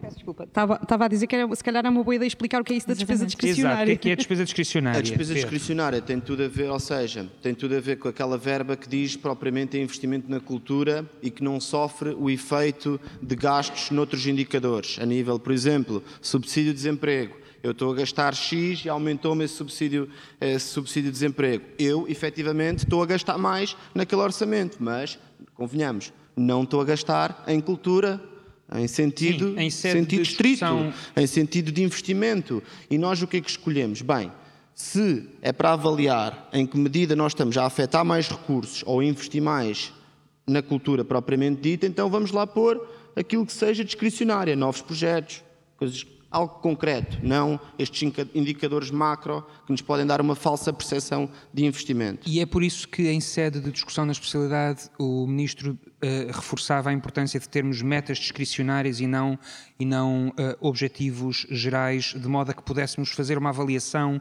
mais exata daquilo, daquilo, daquelas que foram as razões pelas quais não se conseguiu executar? Eu acho que num país que pretende afetar mais recursos à cultura, importa que esse investimento em sentido estrito vá aumentando. Nessa medida, ao estabelecer-se essa métrica, estamos a estabelecer uma melhor métrica de avaliação de que medida nós nos aproximamos de um determinado objetivo político. E aqui ainda queria voltar à história de, por exemplo, às vezes, Tens é que aproximar o microfone. Desculpem. Eh, por exemplo, às vezes, por num projeto de resolução, aqui só partilhar um bocadinho também com o público para perceberem as praxes e práticas parlamentares. Num processo de resolução, os partidos estão muito mais confortáveis em assumir todas as suas posições políticas. Isto porquê? Porque um projeto de resolução não tem uma vinculação legal, propriamente dita, estabelece um conjunto de comandos prescritivos para onde temos, para onde temos de caminhar. E até na avaliação que é feita do voto dos próprios partidos de como se comportam perante esses projetos de resolução, não querendo ficar, bem, 1% da cultura, nós olhamos para, para o país, bem, isto, não podemos estar contra isto. Ou seja, os partidos li- ligeiramente escondem até os seus, os seus sentidos de voto para o fazer de uma forma em que, no fundo, não traduz consequências da aprovação daquele, daquele, daquela iniciativa. Agora, fazer isto noutros momentos vai sendo mais difícil e aí vai sendo mais difícil traduzir esse, esse entendimento. Mas eu acho que essa métrica te traduz uma melhor avaliação do que, é que o, o o país está a investir em sentidos mais estritos, se quisermos dizer assim, em cultura. Ahm, acho que é Ana. melhor. Acho é que isso são migalhas, porque eu não me lembro, eu acho que isto é uma. eu vou- ser um bocadinho dura, eu acho que isto é uma patranha orçamental. Porque em mais nenhum ministério se fala de não sei quantos por cento de despesa de. Epá, isso é um disparate. O que nós temos que ver é o que é que aquilo dá em termos de matérias concretas de resolução dos problemas que existem. E o que aquilo que nós sabemos é que o orçamento que existe para a cultura está muito longe de resolver os problemas concretos que existem. concordo. E, portanto, ótimo. A, questão, Não, a, questão, acho- a, questão, a questão que aqui se coloca é: às vezes um- é possível arranjar entendimentos e nós até estendemos pontos para isso. Em relação à, di- à Direção-Geral das Artes, nós eh, temos sido muito críticos do modelo de atribuição de apoios por- exclusivamente por via competitiva, eh, através de concursos, em que se excluem até aqueles que são elegíveis, não é? Portanto, que teriam, eh, de acordo com as regras do concurso, direito a apoio, mas que depois, oh que pena, não há dinheiro, não, pode- não podem ser apoiados. O que nós temos colocado ao governo sucessivamente, dentro das regras que o próprio governo define do seu jogo, com as quais nós nem concordamos, é que então, pelo menos, uma forma de não estarmos sempre atrás do prejuízo é ter para o próximo concurso, para o pró- próximo quadro de apoio, como referência, aquilo que foram o número de candidaturas, os projetos elegíveis ou próximos de estar como elegíveis, para depois fazer o cálculo para saber que número no é próximo quadro a dotar. já fica salvaguardado este montante, sabendo nós que os projetos estão ali e têm interesse. Claro que isso não chega, porque mesmo dentro das não elegíveis há projetos que, eh, eh, quanto a nós, merecem a ser, eh, merecem a ser apoiados até porque às vezes basta um, aspectos muito práticos na forma da candidatura para determinar exclusões que às vezes não têm grande sentido, não é? E, e, e quem ler as atas dos, dos, dos, júris muitas vezes percebe, e as avaliações das candidaturas, percebe mas, que há questões que são um diferenças de interpretação e minudências. Há aqui um aspecto que merece escrutínio, porque o PCP diz estas são as regras do jogo que vocês estabeleceram.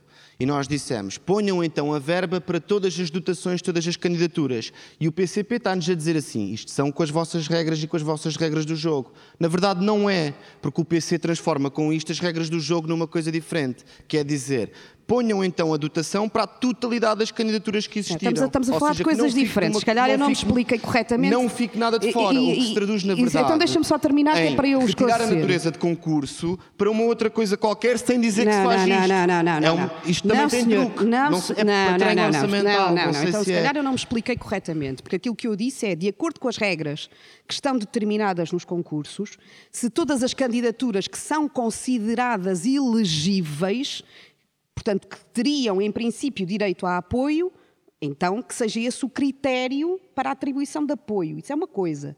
Uma coisa também é resolver as injustiças que vêm deste concurso último, que foram de facto grandes, e outra coisa, que é em sede de orçamento do Estado, lá está, podermos antecipar aquilo que vai ser o futuro, colocando os montantes que cobririam não estamos a dizer que deixa de haver concursos, até, porque os não elegíveis não teriam na mesma, de acordo com as regras que defendem, uh, uh, mas ao menos os elegíveis ficavam salvaguardados.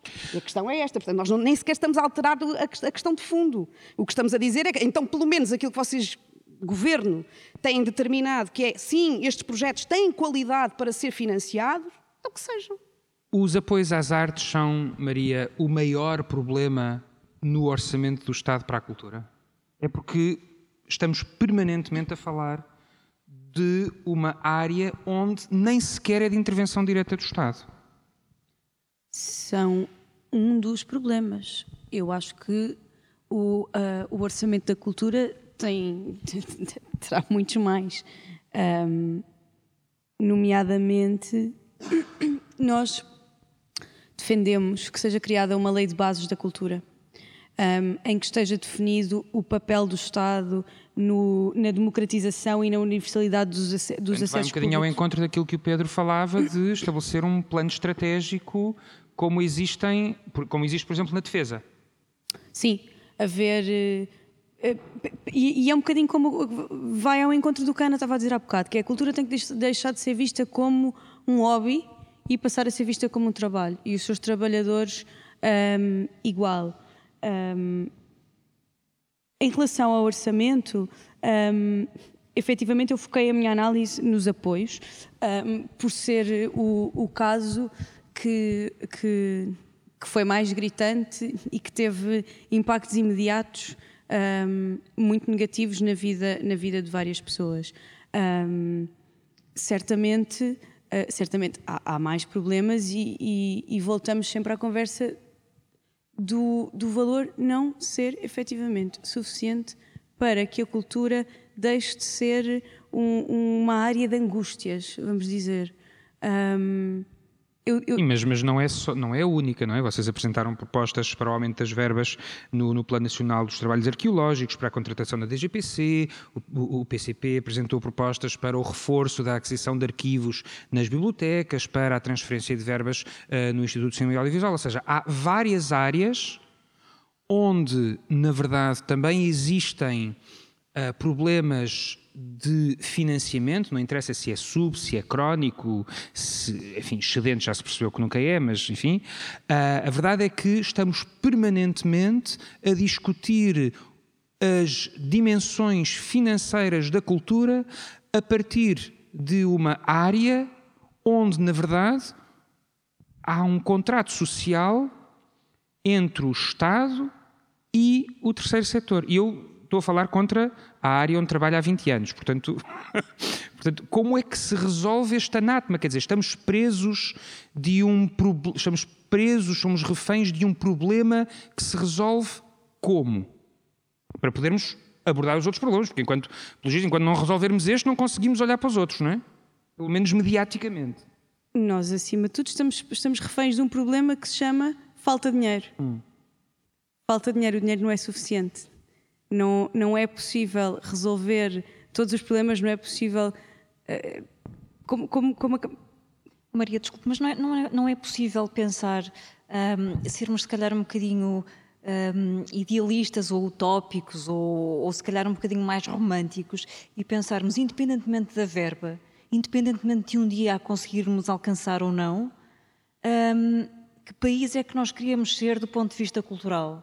Um bocadinho como a escola pública, não é? A dada altura nós decidimos que, hum, que todos os miúdos em Portugal iam ter pelo menos o 12 ano. E depois houve uma democratização do ensino superior. E foi um caminho lento, uh, com certeza discutível, mas, mas hoje há resultados muito claros sobre isso. Então não é possível olhar para a cultura dessa maneira. Eu, eu gostava de, de, voltar atrás, só porque não queria mesmo criar este equívoco sobre a Clara Andermatt. Uh, tudo, tudo a favor da Clara Andermatt, não, não, mesmo nada contra, antes pelo contrário. Mas era um bocadinho. A, a professora Helena há, há pouco enganou-se quando quis dizer escolha pública e disse escola pública. E eu achei esse engano muito curioso, porque deu-me imenso jeito. Uh, era pensar assim a cultura. Pensar que, que um, este documentário que, a, ou que andou aí a correr, do Marco Martins, que devia ser obrigatório, acho mesmo que devia ser obrigatório mostrá-lo em todo o canto e esquina, que se chama Um Corpo que Dança e que fala da dança contemporânea entre 1960 e 2005. E o, e o mais extraordinário desse documentário não é o que aconteceu na dança contemporânea, é, é, hum, é a comparação entre, entre nós termos, de repente, bailarinos que estão em Nova Iorque e que são os maiores do mundo, e ao mesmo tempo, no mesmo ano, no mesmo dia, termos pessoas em Portugal daquela idade que não sabem ler nem escrever. E, e, e, o, e, o, documentário faz permanentemente essa comparação e é um soco no estômago.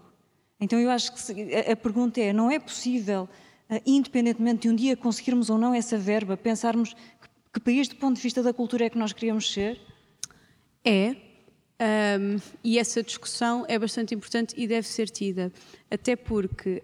Um, a Helena deu o exemplo da escola, fez a comparação com a escola pública, que está certíssima, mas para chegarmos a esse nível de discussão, temos que fazer a sociedade entender que a importância da cultura é parecida com a importância da educação.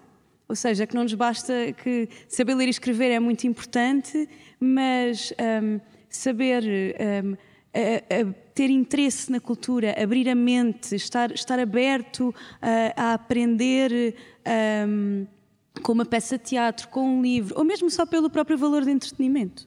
Um, ou seja, a discussão terá que começar pela, pela, importância da cultura e a cultura deixar de ser vista só como umas pessoas que andam aí a dançar no meio da rua, que é aquelas que ah, querem todos subsídios, e, e passar a ser vista a importância cultural, estrutural e educativa da cultura. Um, aliás, e há vários exemplos disso com os programas de educação pela arte, uh, da importância um, que, que, que, as artes têm na educação em, em, em contextos. Um, em contextos mais complicados, mais desfavorecidos, mais problemáticos e, e, e, não, e, temos que deixar de, perpetu, de com a perpetuação um, dos comportamentos culturais, temos que dar um salto, como se, deu, como se dá na educação, ou como se tenta dar, ainda estamos longe de, de conseguir uh, deixar de perpetuar ciclos de pobreza ou, ou, ou de analfabetismo, mas para lá caminhamos. Uh, agora distraí-me, havia mais uma coisa que eu queria dizer sobre este assunto, uh, que era que era, que era, não sei, Ana, podes, Sim, podes pegar. Já, já, já passaste vai, a bola. Vai, vai. Segue. então, uh, uh, eu acho que esta, esta, discussão é de facto fundamental. Uh, tentarmos pensar para onde é que vamos, ou, ou, pelo menos para onde é que nós queremos ir e que, e que passos podemos ir dando. E, e isto deve-nos convocar a, a, essa, a essa reflexão. Até porque já alguém há muito tempo dizia que das ideias e da cultura é que nascem as revoluções. E eu acho que nós estamos precisados disto. e, portanto, uh, uh, o investimento na cultura, ele mesmo, é importante, claro, mas uh, nós também precisamos de colocar as ideias ao serviço desta perspectiva que queremos uh, de, de, da vida cultural no, no nosso país. Uh, e, e, por exemplo, no, nós no PCP fizemos este ano, já não fazíamos há bastante tempo, há alguns anos, o Encontro Nacional sobre a Cultura. Foi um, um dia específico em que tivemos a discutir só uh, matérias da cultura e, e colocámos esta questão que para nós é fundamental, que é como é que se faz esse, esse passo é, da construção da cultura e aquilo que nós uh, chegámos em termos de, de, de, de conclusões, uh, uma delas era já, de certa maneira, também um ponto de partida de alguma reflexão que já trazíamos de trás, é que a chave de muito disto está na, na, na forma de olharmos para a construção de um serviço público de cultura, em que, por exemplo, na questão dos apoios às artes, de facto, os prestadores desse serviço público não são mesmo, eles mesmos repartições do Estado, nem nada disso, nem, é, nem, é, nem, nem, nós, nem, nós queremos que, que sejam, não é? Uh, ah, um, mas, uh, efetivamente, então temos que nos colocar a seguinte questão. Ora, nós não andamos a dizer aos centros de saúde, às escolas, aos hospitais, que de dois em dois anos vão ficar sem financiamento ou podem vir a ficar sem financiamento só porque sim. Porque eles prestam serviço público, as pessoas precisam daquele serviço público. Então, e se nós, de uma forma completamente diferente, em vez de pensarmos que isto é tudo passível de ser resolvido com medidas que dois em dois, três em três, quatro em quatro anos estão sempre a retomar, e se nós pensássemos efetivamente numa lógica que nos permitisse ter uma base de fundo que, nos, eh, que, que mantivesse o trabalho da cultura a funcionar, independentemente de depois termos outras funções que podem ser uh, auxiliares para determinados tipos de aspectos mais pontuais, mais de projetos. Isso não ficaria excluído, até para fazer o fomento da novidade. Mas por exemplo, dizer que a circulação do Teatro Nacional Dona Maria pelo, pelo, pelo, país todo é a democratização da cultura, é uma parte da democratização da cultura, mas o mais difícil da vertente constitucional do direito à cultura, que é o direito da fruição e o da criação, não está no lado da fruição, é no da criação. E quais são as condições para qualquer pessoa em Trás-os-Montes, no Alentejo, no Algarve ou na periferia de Lisboa, não é preciso ir muito longe, quais são as condições que efetivamente as pessoas têm para poderem criar, para se poderem dedicar às artes e à cultura, quer de modo profissional, mas também eh, de modo amador. Mas sim, quais são as condições para a profissionalização das pessoas que entendem que a criação cultural pode ser uma, uma questão que, que querem ter na sua vida. E, portanto, acho que as, que as respostas, até para a tal construção de um exercício orçamental que se quer que resolva problemas concretos, tem que ter em consideração uma discussão que deveria ser muito mais alargada e muito menos uh, circunscrita àqueles, àqueles tempos que às vezes são tão curtos na vida parlamentar. Ana, o, de que forma é que o Plano de Recuperação e Resiliência, o, o PRR, um, de que forma quando, quando, olhamos para os números deste ano, estamos a falar de 243 milhões de euros, 93 milhões para as redes culturais e de transição digital e 150 milhões para o património cultural. Uhum. Eu, eu, gostava de. Para fecharmos, não é, Tiago? Eu centro-me um bocadinho mais nestes 150 milhões, porque 75% ficam em Lisboa.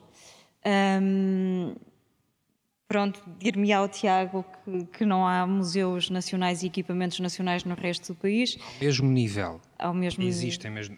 A, história, enfim, a quantidade de, de monumentos e de, e de, museus nacionais que foram construídos em Lisboa, em comparação com outros pontos do país, pronto, é da vida do país. Então o PRR acelera as assimetrias ou, ou de que forma é que pode, podemos, não sei, inverter isto?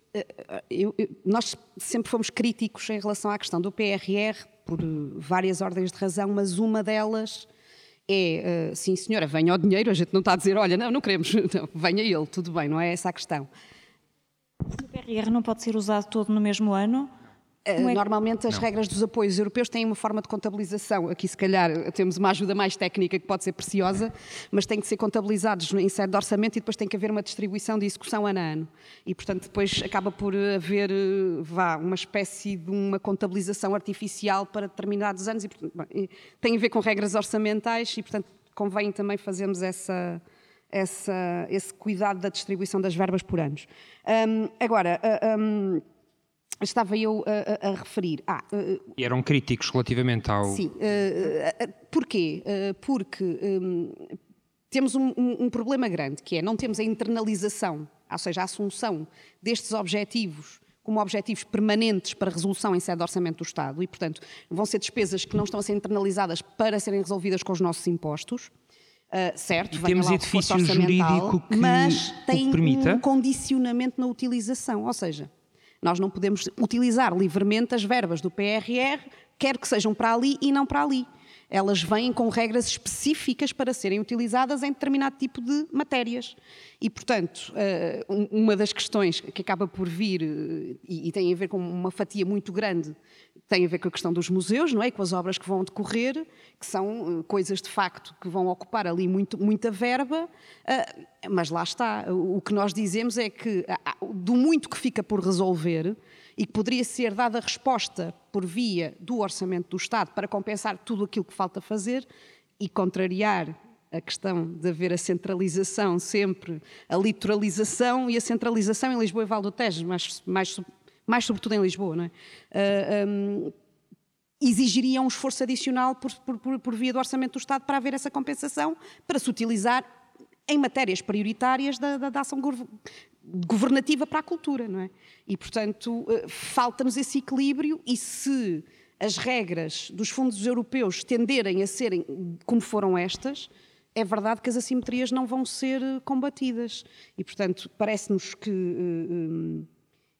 Lá está, venha o dinheiro, mas não é a solução para tudo. Pedro, como é que o PRR, que não vai ser só para 2023, ainda existe 24 e 25, portanto, uh, o PRR, as verbas do PRR vão ajudar, de facto, uh, na área da cultura e noutras áreas, a resolução de problemas que estão há muito identificados, mas como é que uh, isso não vai cavar ainda mais as assimetrias numa altura em que existe uma grande vontade de, precisamente, promover a coesão territorial, nomeadamente através da cultura, ou a cultura participar do processo de coesão territorial? Bem, um, efetivamente o problema tem um, o país tem um problema severo na sua coesão territorial, basta o desenho de onde é que está a população, onde é que estão os o grosso, um, do qual é que é o movimento, não é? Tem sido um movimento de literalização do país, quer dizer, o país está, está vazio, não tem, um, tem um, um problema profundo nisto. Um, eu acho que há vários aspectos que auxiliam e que têm este efeito positivo. A partir dos momentos, um dos aspectos que no PRR se concentra, por exemplo, no âmbito da digitalização, digitalização de arquivos, imagens pertencentes a museus e outros. Ora, parece-me quando nós temos uma fatia. Só uma coisa, e disse eu sei bem por outras vidas: a digitalização não é a acessibilidade. Certo, de acordo. Eu ia dizer numa dimensão. Aliás, no... a acessibilidade dos arquivos digitais não está prevista no PRR. Certo. certo, mas ou seja, a partir do momento em que se começa a prever este tipo de ferramentas para eles serem acessíveis, essa é uma questão adicional, mas a partir do momento em que possam ser acessíveis por uma pessoa que está no, num ponto distante desta localização do, do, país, estamos a dar um contributo uh, para a resolução desse problema. Não é para construir naturalmente um território mais coeso, porque aqui a possibilidade de deslocação é da pessoa, não é, a aceder uh, um conjunto de imagens, outros, não é? Ou seja, não é oferta cultural no próprio, no próprio território, mas acho que é um estímulo importante, porque basta ver, quer dizer, estes territórios já não vão tendo pessoas, ainda é mais difícil às vezes terem infraestruturas para prestarem os respectivos serviços. Também vemos isto a nível de órgãos da comunicação social local, por exemplo. Um, além do pouco apoio, já existem muitas dificuldades em muitas terras, o que já não existe é jornalistas, de facto uh, para lá estarem. Sim, mas o PS rejeitou uma proposta de uh, suporte um... do porte pago da imprensa local e regional, uh, da mesma maneira que de acordo, de acordo. rejeitou uma proposta de digitalização dos arquivos regionais. Certo, um, assim mas também ao mesmo tempo fez aprovar um projeto piloto para reforçar a aquisição de assinaturas e direcionou um estímulo para o apoio a jornais de comunicação social local e regional, ou seja, não, não ficou em vazio, digamos assim, uh, nesse âmbito que, que acabaste de referir. Um, eu acho que nós temos a, a par e passo de ir investindo nesta dimensão da coesão territorial, mas sobretudo de fazê-lo, como já falámos aqui desta itinerância do Teatro Dona Maria, quer dizer, aproveitar este, não é infraestrutura propriamente dita, mas é um estímulo relevante e importante uh, para combater esta ideia da geografia, da geografia reprodutora de desigualdade, garantindo e tornando possível o acesso a peças de teatro, a públicos que não junto do seu, da sua terra, do seu território, uh, que de outra forma não seria possível. Se calhar assim... se Dona Maria não, não entrasse em obras, nunca fariam isso, portanto... Como? Certo? certo? Uh, acho que nós nestas situações podemos vê-las sempre assim. Se isto não acontecesse, não acontecia isto. Eu acho é que temos de avaliar se acontecem, se não acontecem e acontecendo se atingem os seus objetivos. Então, é? então, então e, temos mesmo que terminar. Seja, como parece... é que, como é que, considerando que é preciso a par de uma monitorização mais atenta e detalhada e responsável, considerando que estas verbas vêm em condições muito particulares para resolver problemas há muito tempo identificados, para os quais, aliás, não existe grande edifício jurídico para a maior parte das situações e que, portanto, vão poder provavelmente vão criar certamente dificuldades na capacitação dos próprios organismos do Ministério da Cultura em executar essas verbas. Como é que se trabalha do ponto de vista orçamental estas dificuldades?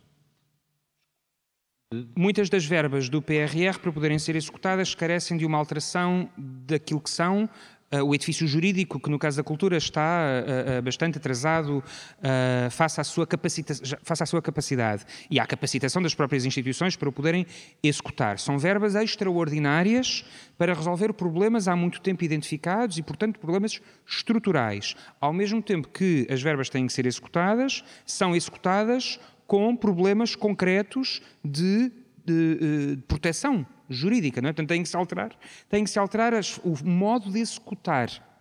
Como é que nós vamos chegar ao final do próximo ano e, para lá dos problemas de execução que já existem todos os anos, não vamos ter problemas de execução em verbas que são essenciais para que a seguir se possa fazer tudo aquilo que vocês estão a identificar como sendo fundamentais para a democratização, a acessibilidade e um contributo para uma coesão. Bem, eu acho que, quer dizer, os projetos no PRR são, têm projetos específicos, ou seja, são a concretização daqueles projetos, não é a concretização de outros, para atingir determinados objetivos específicos e que já estão orientados. Por exemplo, temos obras, há pouco, temos o Museu Nacional Frei Manuel do Cenáculo em Évora, que é um dos que está previsto uhum. aí, ou seja, não é... Um, Sim, existem é... obras nos museus regionais, Diversos, nos museus nacionais. Seja... O problema é que não há, grande, não há muitos museus nacionais pelo país, o problema é esse. Mas, mas isso é a história do país. Mas também não há muitos. Também não há muitos monumentos nacionais pelo país, Eu acho que infelizmente. Nós ter a expectativa de, perante um programa de apoios de europeu que seja para resolver problemas estruturais, que vão ser resolvidos todos os problemas pois. estruturais do país. Significa que vamos resolver aqueles que identificamos, ou pelo menos tentar dar um contributo para a sua resolução. Não significa que no fim da execução de um programa de apoios desta natureza, como o PRR, que estes programas que identificamos estão resolvidos ou que acabaram, não é? Ou seja, é um caminho que, vamos, que vamos construindo, mas que naturalmente, se nós tivermos meios adicionais que nos permitem intervir em realidades, territórios a que não conseguiríamos fazer de outra maneira, sinto que estamos a caminhar e que esse é um estímulo, porque quer dizer, a recuperação do museu, a dinamização de uma oferta cultural, de um espaço cultural, isso é um mecanismo de enriquecimento do próprio território, não é? É um estímulo para as pessoas descobrirem oh Pedro, mas se calhar também é, desculpa Tiago, não resisto, mas se calhar também é assim uma operação de charme por antecipação, não é? Num país que há vários anos vive do turismo e viverá cada vez mais. Portanto, parece, parece uma um, assim a frio parece, parece um presente um bocadinho envenenado, não é? Nós estamos a recuperar monumentos, museus e palácios para a população portuguesa, estamos a tentar recuperar museus, monumentos e palácios para, para criar alguma atratividade no turismo que chega a Portugal. E sendo esse o caso, um, então se calhar valia a pena uh, fazer o que está a fazer, o que está a acontecer no cinema e ir buscar alguma verba ao turismo de Portugal.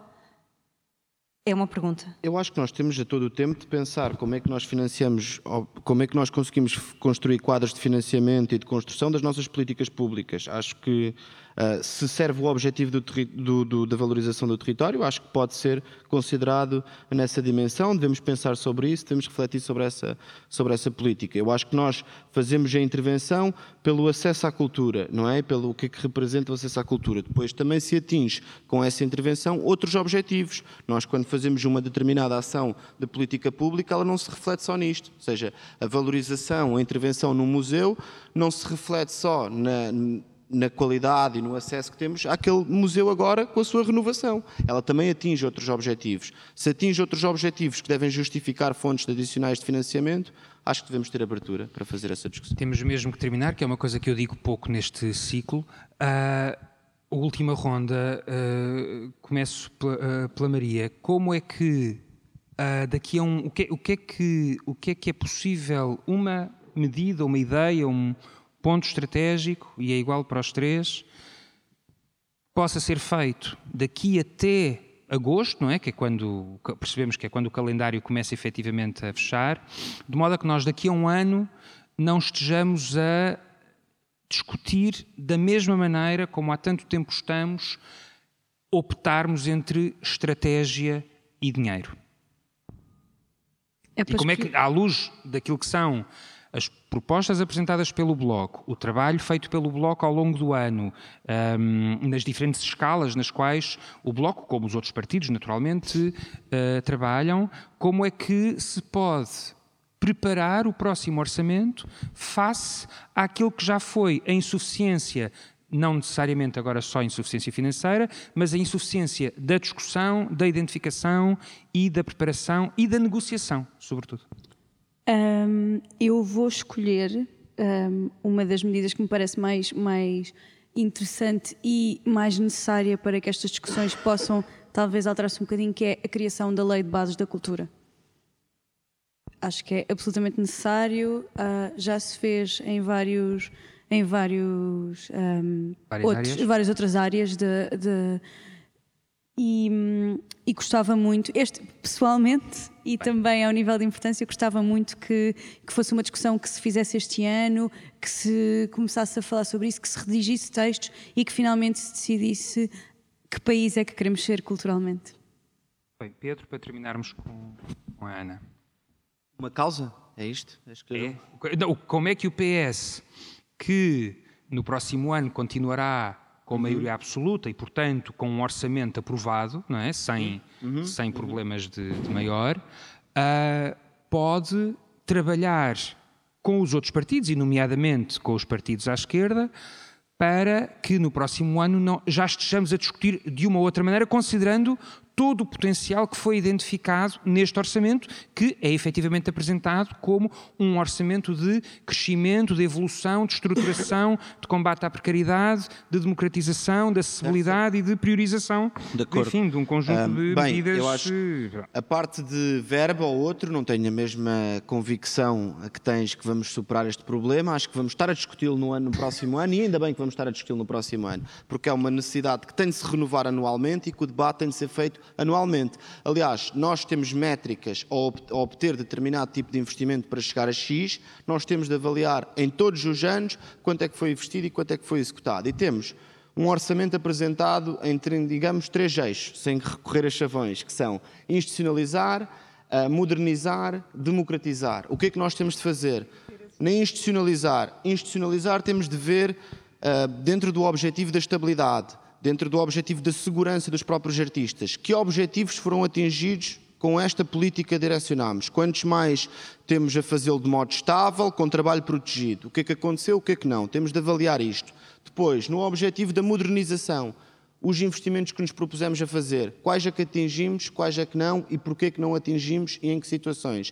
No objetivo da democratização, todas as políticas públicas que identificámos, o tal que só fazíamos porque o teatro está em obras, se chegou a cada conselho e em condições, como é que foi visto pela população.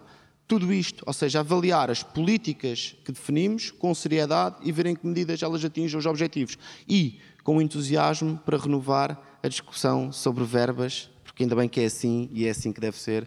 Nos orçamentos temos sempre a discutir verbas e não nos devemos nunca furtar esse debate. Ana, terminarmos. para terminar, eu, eu, quero fazer só uma declaração de interesse. Em primeiro lugar, eu acho que podia ser um ponto assente que podíamos implodir a Direção-Geral do Património Cultural, que é um disparate tremendo que não devia existir. E pronto, eu só queria dizer isto porque eu tinha mesmo de o dizer, que senão não, não, não ia ficar bem comigo mesmo. Uh, um, depois, uh, ah, um, em relação ao. A declaração é de interesse é porque tem formas de dinamitar, conhece técnicas ou é, eu acho que é, é assim. vende serviços para poder, implodir? a questão, a questão, Era uma piada. Pronto, né? a, gente, a, gente, viu o desastre que aquilo foi para a área do património cultural, não vale a pena. Até o nome, bem, enfim. Uh, uh, acho que foi um disparate uh, total. E, e, pronto. Um, em relação àquilo que, que é a nossa tentativa de conclusão desta conversa, que foi bastante interessante e variada, e, e, e queria saudar os participantes também por causa disso, porque acho que foi, foi, foi muito giro e interessante. Uh, espero que as pessoas também achem isso lá fora. Um, não é fácil. Agora, como é que a gente resume aqui uma forma de, de meter o tanto que aqui eh, vimos que falta fazer numa medida em que uh, vamos dizer que no próximo orçamento do Estado vamos estar todos de acordo. Uh, nós uh, diríamos assim: se é do ponto de vista estritamente orçamental, estritamente, então nós colocaríamos a questão do 1% já à cabeça, que nos permitia trabalhar uh, com um, um, uma, uma tranquilidade na tal construção de um serviço público num plano que nós consideramos que é fundamental, associado a 1%, não seria só a verba, seria um programa nacional de emergência para as artes e para a cultura no nosso país, em que eh, falaríamos com, com, com, com, quem temos de falar, com os parceiros que existem, determinaríamos prioridades a, a, a atacar, debilidades que precisam de resposta imediata, planos que podem ser mais eh, a longo prazo. Traçávamos um caminho Uh, e, e, isto é difícil de fazer porque é uma coisa muito ambiciosa, é verdade. Mas eu acho que nós podemos ter a ousadia de mandar uma pedrada no charco e dizer: por que não? Por que não? Porquê é que não podemos mudar isto tudo?